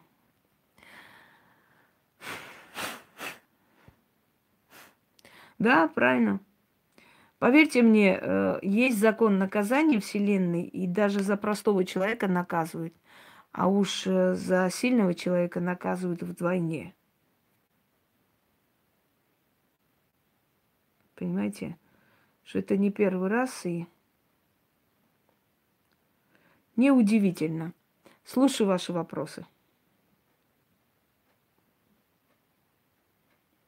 Просто вот взять, да, эти видео и загрузить вот эту всю хрень алкоголическую всего их семейства. Ну, смешно. Зачем мне это надо? Мне это противно лично. Я не хочу пачкаться в этом всем. Просто так показалось, чтобы люди еще раз убедились, что все, что делается против тебя, все, как тебя называют, да, обзывают, это все их картина. Это они сами. Вот и все. Ну, конечно, им кажется, что наказание только смерть. Я все время говорила и повторяюсь. Порча – это не мужик с куалдой, который раз и по башке дает. Порча – это испорченная, испоганенная жизнь, понимаешь? Испоганенная жизнь, когда твоя жизнь никуда не двигается.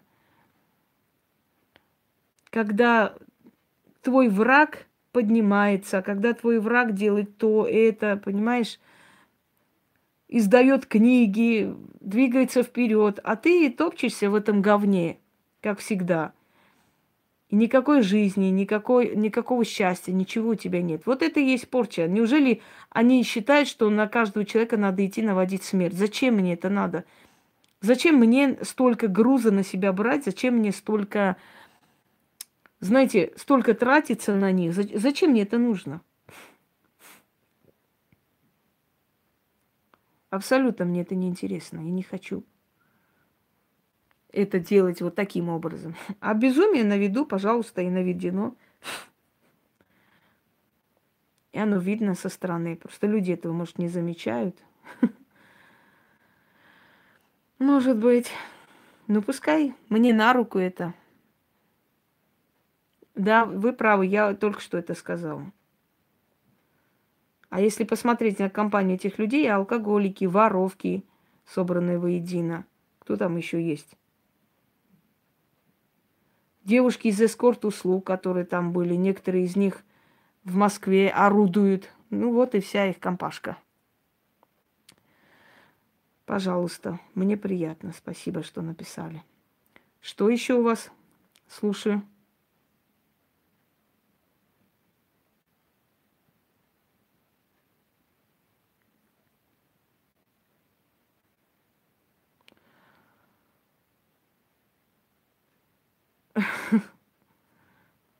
Ну, они-то не видят. Этого всего.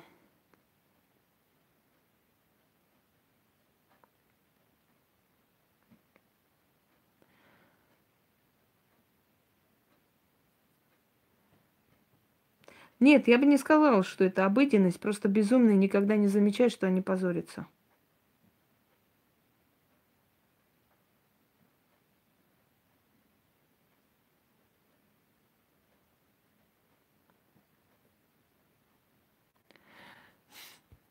Так, дальше у меня просто чат пропадает. Господи, пусть поверит, если есть такие дауны, которые могут в эту хрень верить, пускай верят, мне, мне не жалко. Я, я могу, знаете, любой ролик с Ютуба выставить и сказать, это там Иван Петрович в молодости.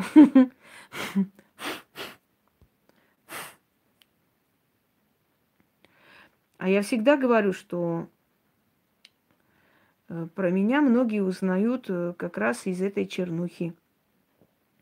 Потому что ради интереса приходят и присоединяются. Слушаю вас дальше.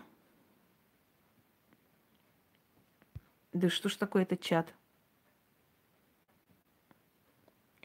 Почему после геноцида армяне остались жить в Азербайджане? Дело в том, что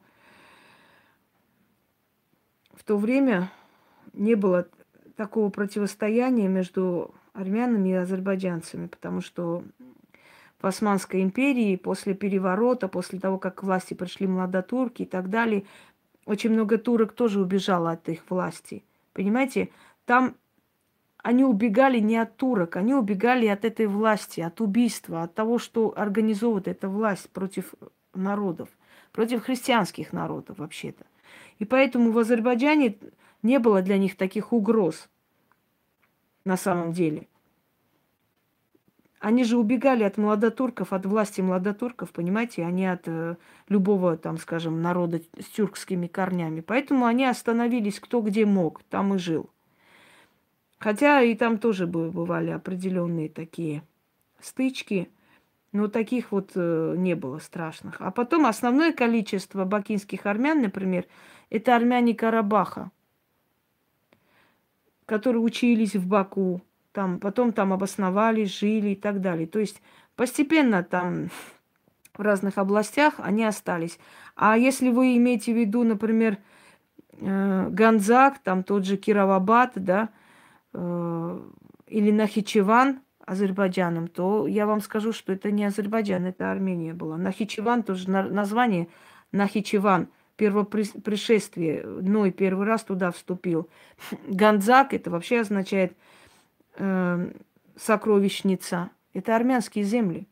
Это их потом оттуда изгнали. Поэтому, если вы имеете в виду, что они, скажем, э, в Азербайджане обосновались, то это не так. Они, они жили на этих землях. Это потом это вошло в состав Азербайджана и уже называлось Азербайджаном. Конечно, зачем мне это засорять свой канал всякой хренью? Не буду я ничего выставлять, пускай они делают, что хотят, мне плевать на это. Ой, мы не можем знать, Аня, как появляется в роду самая первая ведьма. Это корнями уходит глубь веков, понимаете? много тысячелетий. Вот она появилась вышла замуж, да, создала род и начала передавать своим постепенно э, эти знания. И вот оттуда чем сильнее, тем больше и так далее.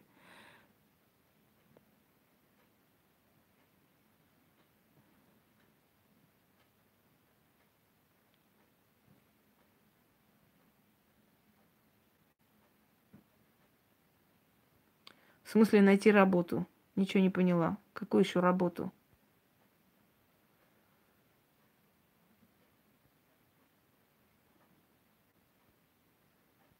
Кто это тут приказным тоном вообще тут вещает? Задали вопрос про что?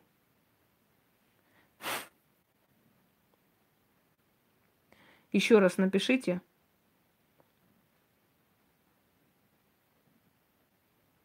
Про какую работу пусть напишет.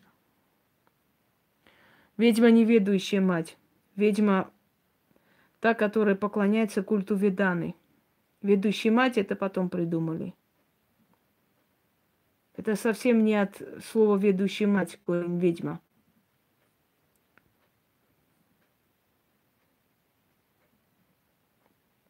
Ну, пускай напишут мне эти прихожанки. Я уже поняла, что те, которым я указываю дорогу, потом идут там тявкать и отводить душу. Самые примитивные люди, о которых, ну, в общем, даже говорить не хочется, вообще примитивные люди, дорогие друзья. Не ваше дело, я замужем или нет. Примитивные люди, которые, да, как вам сказать, слабые духом, они, как правило, свое недовольство идут и высказывают в другом месте. То есть они не умеют э, нормально. Короче, пошел нахер, Алекса, или как, как там тебя. Давай, не засоряй мне эфир.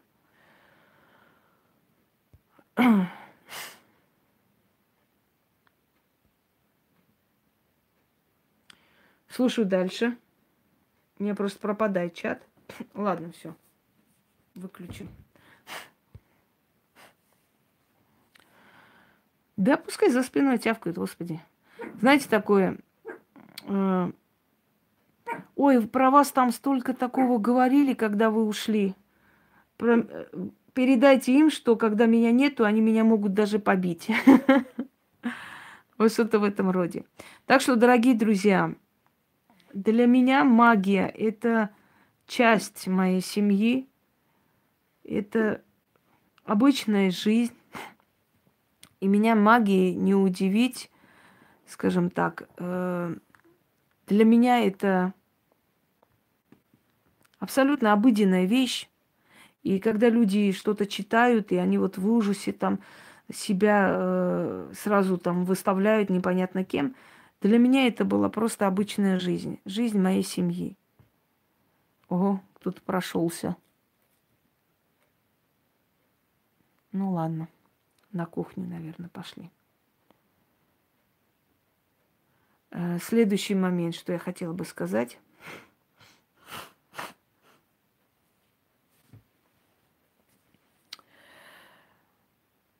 Э, забыла, о чем я хотела сказать уже. Улетела.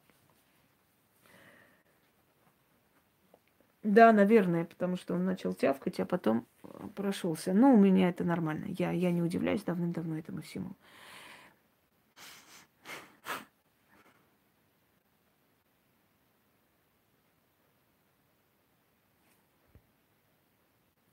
Не надо лечить руками и не надо травмировать себя. Если человеку это дано, то это проявляется до 30 лет –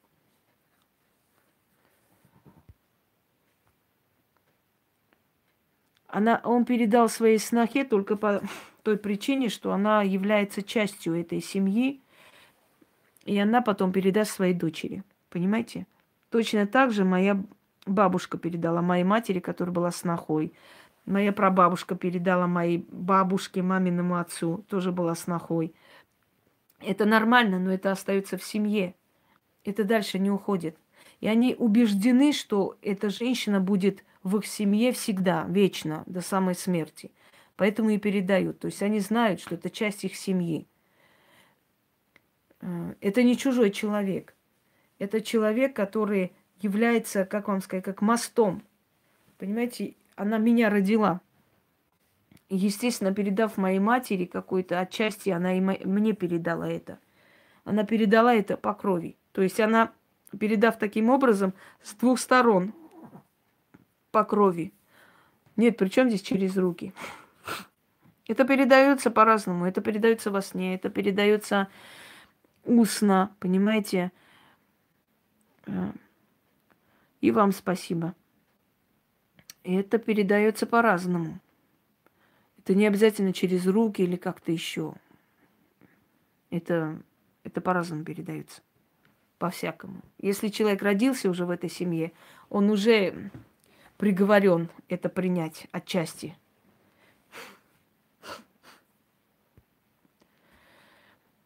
Да, да. Что-то такое прошло. Сноха будет такая, которую я хочу. Если она меня не устраивает, пожалуйста, не пишите глупости. Магические способности меня раздражает это слово. Сила. Сила знаний предков. Конечно, передаются. Это не обязательно быть рядом с этим человеком. Если в роду есть, если вы следующее, вам передастся обязательно. Вот некая сила, некая сущность живет в ведьме всю жизнь, набирается опыта, набирается э, знаний, да, всю ее жизнь. После ее смерти эта сила, эта сущность переселяется. Все, хватит меня раздражать, как это проявляется, надоели. Мне кажется, это тупой вопрос. Как это проявляется? Вот ведьма и ведьма, родилась она ведьмой. К ней идут, она может помочь, может лечить, и она знающий человек. Вот так и проявляется. Как должно проявляться? Тупые вопросы уже раздражают. И вот эта сущность, она переселяется потом, скажем, от бабушки к внучке со всеми этими знаниями, мудростями, Потом та, в свою очередь, своей внучке передает. Вот представьте, какая многовековая сущность и сила переселяется от одной женщины рода к другой. Поэтому ведьмы, невзирая на свой молодой возраст, очень мудры, очень много знают, очень много понимают. Иногда бывают вещи, которые они не понимают, откуда им это пришло. Но они по интуиции, знаете, интуитивно, э, автоматически как-то это делают, и это получается – Хотя они сами не понимают, как это вообще возможно, откуда у них это пришло, кто им это дал, из ниоткуда это приходит. Именно это и говорит о том, что есть некая сущность, которая передается от одной ведьмы к другой. Вот некоторые неразумные люди это называют родовой бес, еще что-нибудь. Нет родовых бесов, я уже об этом говорил. Есть хранитель рода, есть сущность, которая передает.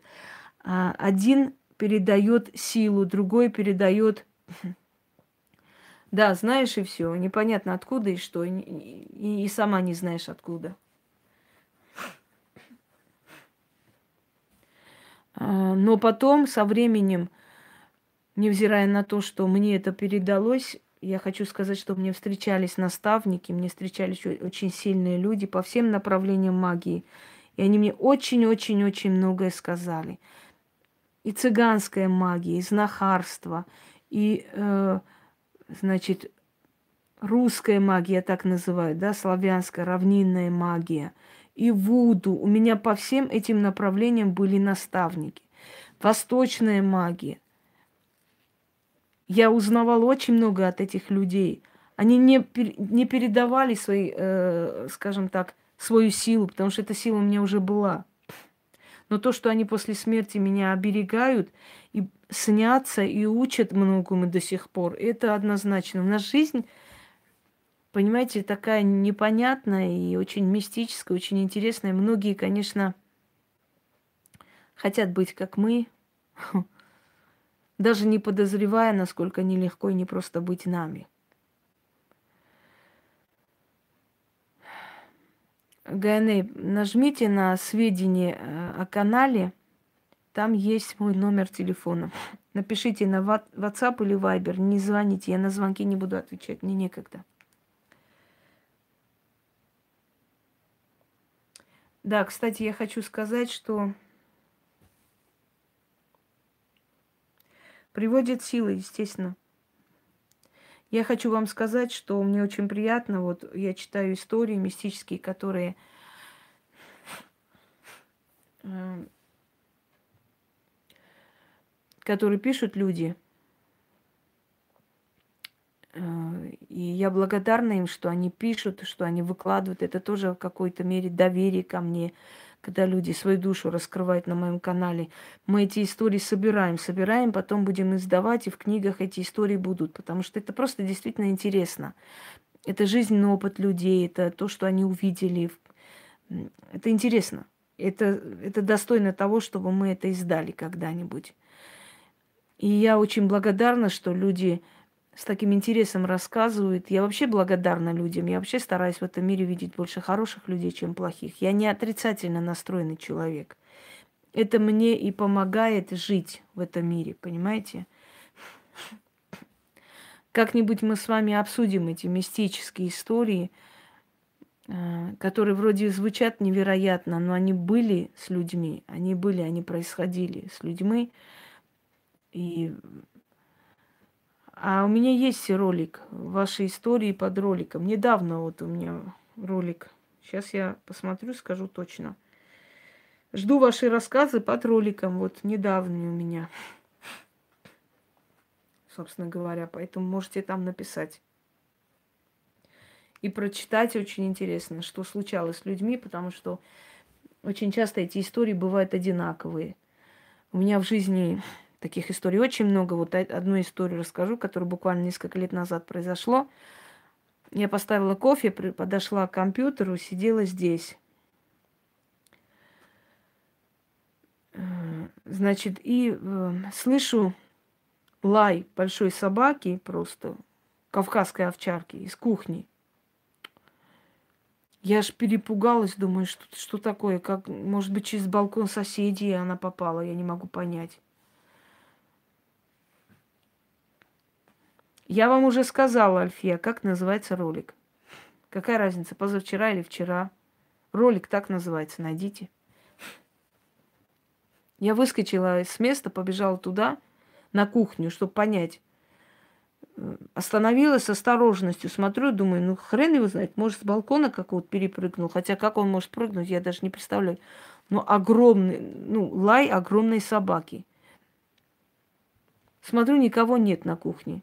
Посмотрела, у меня вот это кофе уже полностью там растворилось, испарилось, и вот еще чуть-чуть, и вот уже раскаленный металл, я быстро вы, э, выключила это и под воду вот эту хрень поставила. Потом я выкинула, потому что он уже был черный весь, уже невозможно было им пользоваться. Но меня кто-то предупредил кто угодно. То, что домовой у меня Кузя, у меня слышат, я ему очень благодарна. Это такая сила. Он так оберегает мое имущество, он так воспитывает Пусю. Пуся э, первые годы жизни тут иногда псыкал где-нибудь. Потом слышу, после этого он в будке, значит, тявкает, его, значит, воспитывает кто-то. После этого он начал делать на пеленку. Э, я выхожу из дома, я оставляю ему дом. Я улетала, оставляла Пусю одного дома и попросила присмотреть за ним. И прилетела в тот же день, э, когда я сына забрала. То есть, понимаете как? Это... Да, я его Кузи зову. Ласкательно. Я ему игрушки положила там, всякие там э, металлические штучки играть, э, загогулины всякие. Он знает, что он хозяин этого дома, и он этот дом оберегает как зеницу ока. И я чувствую эту силу, я чувствую его поддержку и помощь в моем доме. Поэтому я говорю, что я потусторонний мир не просто знаю, я просто говорю, что это мои... Не поняла, переслушайте еще раз. Я просто знаю, что это мои духовные родители, наставники, это мои защитники. И пока я им благодарна, пока я им жертвую, они никогда от меня не отвернуться. Они всегда будут со мной, и я до конца жизни буду им служить, потому что уже не потому, что я знаю, что у меня выхода нет, а потому что я уже поняла, что это моя жизнь. Понимаете? Это моя жизнь, и мне некуда уже идти от этого. Я уже в этой сфере и работаю, собственно говоря. Когда я это поняла, я это все, скажем так, узаконила – я это все уже официально оформила и сказала, вот моя дорога, все. А официально и узаконить, я объясню вам, почему я это делаю. Да, моя духовная семья. Спасибо, Елена. Я объясню, почему я это делаю. Это некий ритуал посвящения еще себя вот этому делу, понимаете? Это как брак. Ты заключаешь и ставишь печать, и ты понимаешь, уже несешь ответственность, ты уже в этой сфере полностью. Вот точно так же перед миром, перед государством ты говоришь, я уже в этой сфере, все, я... Э, это моя работа, это моя дорога, я буду всю жизнь этим заниматься, собственно говоря. И все. И, и отдаешь дань государству, эгрегору государства. Нет, конечно, у меня были очень много мыслей. У меня есть несколько исторических книг, которые я хотела бы издать, но мне не дали издать их. Я сначала издала книги по магии. Не знаю, когда-нибудь смогу ли издать свои исторические книги. Я как-то отрывки читала этих книг. Ну, на все воля богов. Как захотят они, так и будет. Я ничего, наверное, уже не решаю. Да, просто некоторые орут вот узаконить магию, узаконить. Да узаконено оно все. Просто возьми, э, как бы, оформляй ИП сейчас называется, по-другому нет. И работай законно. В чем дело? Только в отличие от некоторых, у меня не купи, продай. Понимаете, не ИП по торговле, а обучающее направление. Я я учитель, я имею право обучать даже просто без ничего. Мой диплом не дает на это право. Поэтому я веду обучающую деятельность. И это так и есть на самом деле.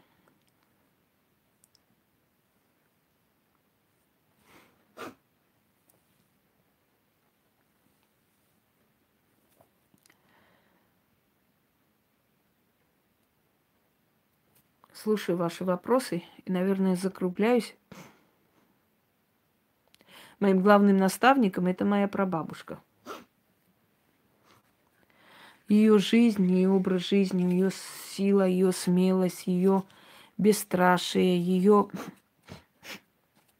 сила воли. Это все обучило меня всему. История моей семьи, эти рассказы, предания – и о том, как моего деда позвали, постучали в ворота, позвали его по имени, он вышел, потом моя бабушка ругала его, сказала, это смерть за тобой пришла, зачем ты выходил? Он когда-то ночью проснулся, увидел процессию, которая шла, и громко кричали чье-то имя. Потом он сказал, что этот человек скоро помрет, хотя он был молодой еще. Он разбился на мотоцикле, умер его друг близкий. Он говорит, я ночью видел процессию похоронную. Они несли чей-то гроб и закричали его имя. И вскоре этого человека не стало. Понимаете, все, что мне передано, все, что я умею, знаю. Доброй ночи, Альфия. Все, что я умею, знаю и могу, это все э, пропитано просто моими семейными традициями, обычаями, моей семьей, переданными знаниями, то, что я видела, как они делают, как они варят определенные вещи, как нашептывают, как читают. Вот эта вся эта история, все рассказы моей семьи, все эти тетради, все эти оставленные записи моей бабушки, моего деда, это все, э, как вам сказать, пере, перешло через меня, переходит к вам, но в более таком может быть, грамотном, да, потому что они были люди малограмотные, насколько они могли учились, сколько тогда у них была возможность. Это все просто адаптировано для людей и передано вам. Мне когда-то говорили в детстве, что я буду жить в большом-большом городе, и вокруг меня будут светлые голубоглазые люди. И тогда я помню, что моя мама посмеялась и говорит, Москва, что ли? Для нас тогда Москва была как планета Марс, например. Никогда в жизни и не думали, что я когда-нибудь буду жить в Москве. Мне иногда хочется вернуться в это детство. Я даже не, не, не знаю, дорогие друзья, как это объяснить. Я сама удивляюсь, что я смогла столько пройти, совершенно одна, создать свою жизнь и себя саму, понимаете, создать просто. Почему у меня, э, как бы скажем, второе имя, я об этом объясняла. Когда ты посвящаешь себя всецело магии, ты умираешь для этого мира. Как монахи берешь другое имя. Имя, с которым ты перерождаешься по новой. Да, Москва любит сильных людей, а слабые только могут выйти оттуда и тявкать со стороны. Э, Ингой меня называла моя бабушка, грузинская бабушка Ингули. Хосроевы или дети Хосрова или от Хосрова. Это от царя Хосрова, Хосрова Парвиза, Аршакиды. Это мои далекие-далекие предки, цари Армении. Сначала они были цари Парфи, Парфии, парфяне они по происхождению. Один из моих далеких предков Григор Магистрос, который э, был объявлен колдуном за то, что открыл, э, значит, э, институт астрологии и астрономии. Но потом его чуть ли не канонизировали, потому что он начал давать дань и деньги и церкви, и тогда его признали, признали его э, талантом от Бога и так далее, и так далее. Одна из дочерей царя Хосрова, Хосровдухт, была ведьма. Инга означает госпожа. Инга э, госпожа или богиня госпожа, что-то в этом роде. Еще есть другая версия скандинавская. Под защитой богов означает Инга. Так звали богиню Фрею. Это ее настоящее имя Инга. под защитой богов. Представляете, вот так вот. Даже не зная еще, меня так назвали.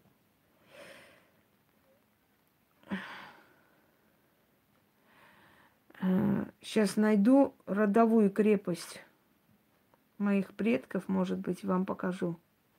Вот она. Еще одна родовая крепость семьи Камсаракан. Вот она, это в Армении, крепость Амберт.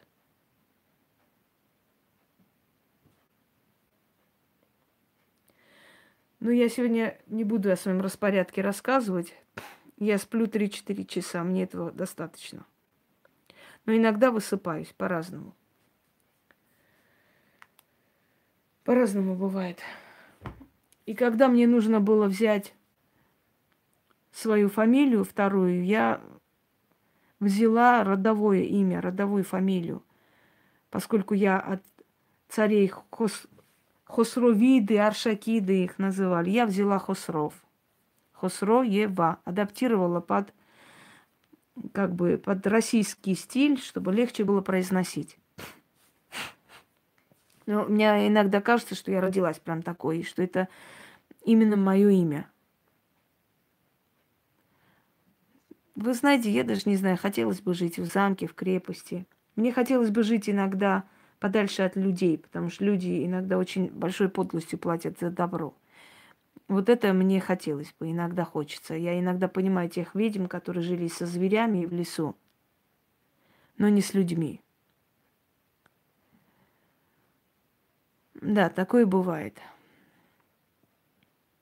Так вот, о чем я.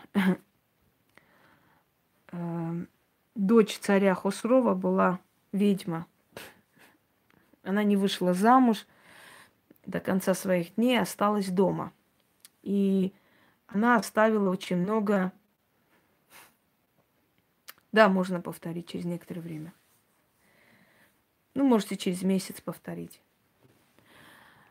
И она оставила очень много всяких разных книг с разными знаниями, поверьями и так далее. И говорят, что однажды жители ее разозлили, и она вышла и э, призвала бурю на их голову. И эта буря оторвала все цветы и рассеяла по долине. И когда они вышли и увидели долину цветов, так и назвали Долина цветов. Цах-Кадзор. Сейчас туда улетают многие отдыхать. Долина цветов называется. Это очень живописный, очень красивый, красивый край. Цахкадзор. Сейчас даже найду, может быть, покажу вам.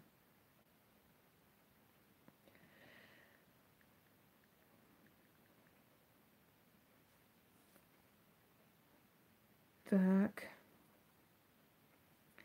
Но здесь в основном эти любители зимних вот этих всех развлечений. Это Цахкадзор, но найдем ли мы Цахкадзор летом?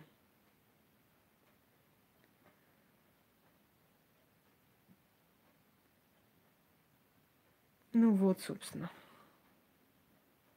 Как Швейцарии. Швейцария-то даже ря- рядом не стояла.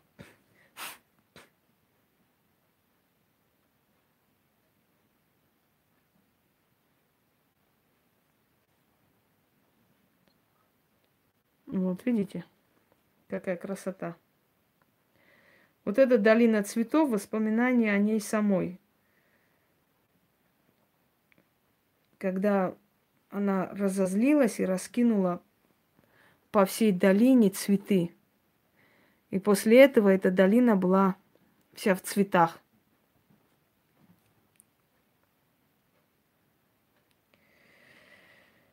Ой, да.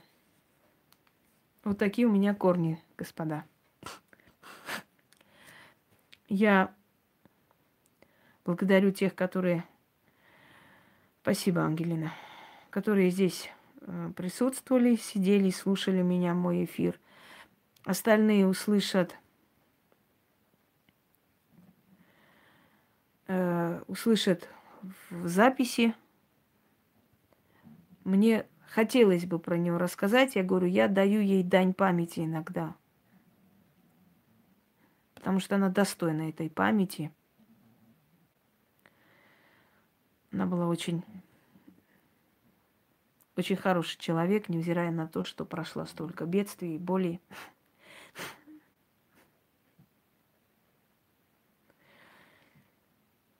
И вы знаете,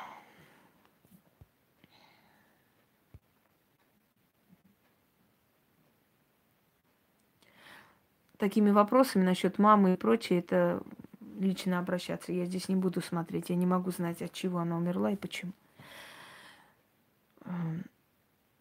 И она не просто в своей жизни помогала людям, она и после своей жизни с помощью ми- меня вам помогает, чтобы вы знали. Основная заслуга это ее, это ее сила, ее корни, ее знания, которые через меня вам передаются. Пусть ее душа будет спокойна. И она меня всегда охраняет, она меня всегда приходит, ругает, когда у меня есть такие минуты отчаяния. Она мне много раз показывала, что со мной хотят сделать. Она меня выводила за руку, она меня спасала, я ей очень благодарна. И не у каждого была такая прабабушка, такая сильная духом, настоящая родоначальница. Пусть она спит с миром знает, что я ее очень люблю, помню и ценю ее. И все, что у меня есть в этой жизни, это благодаря ей. Благодаря тому, что она для меня сделала и оставила мне. Спасибо всем большое и спокойной ночи.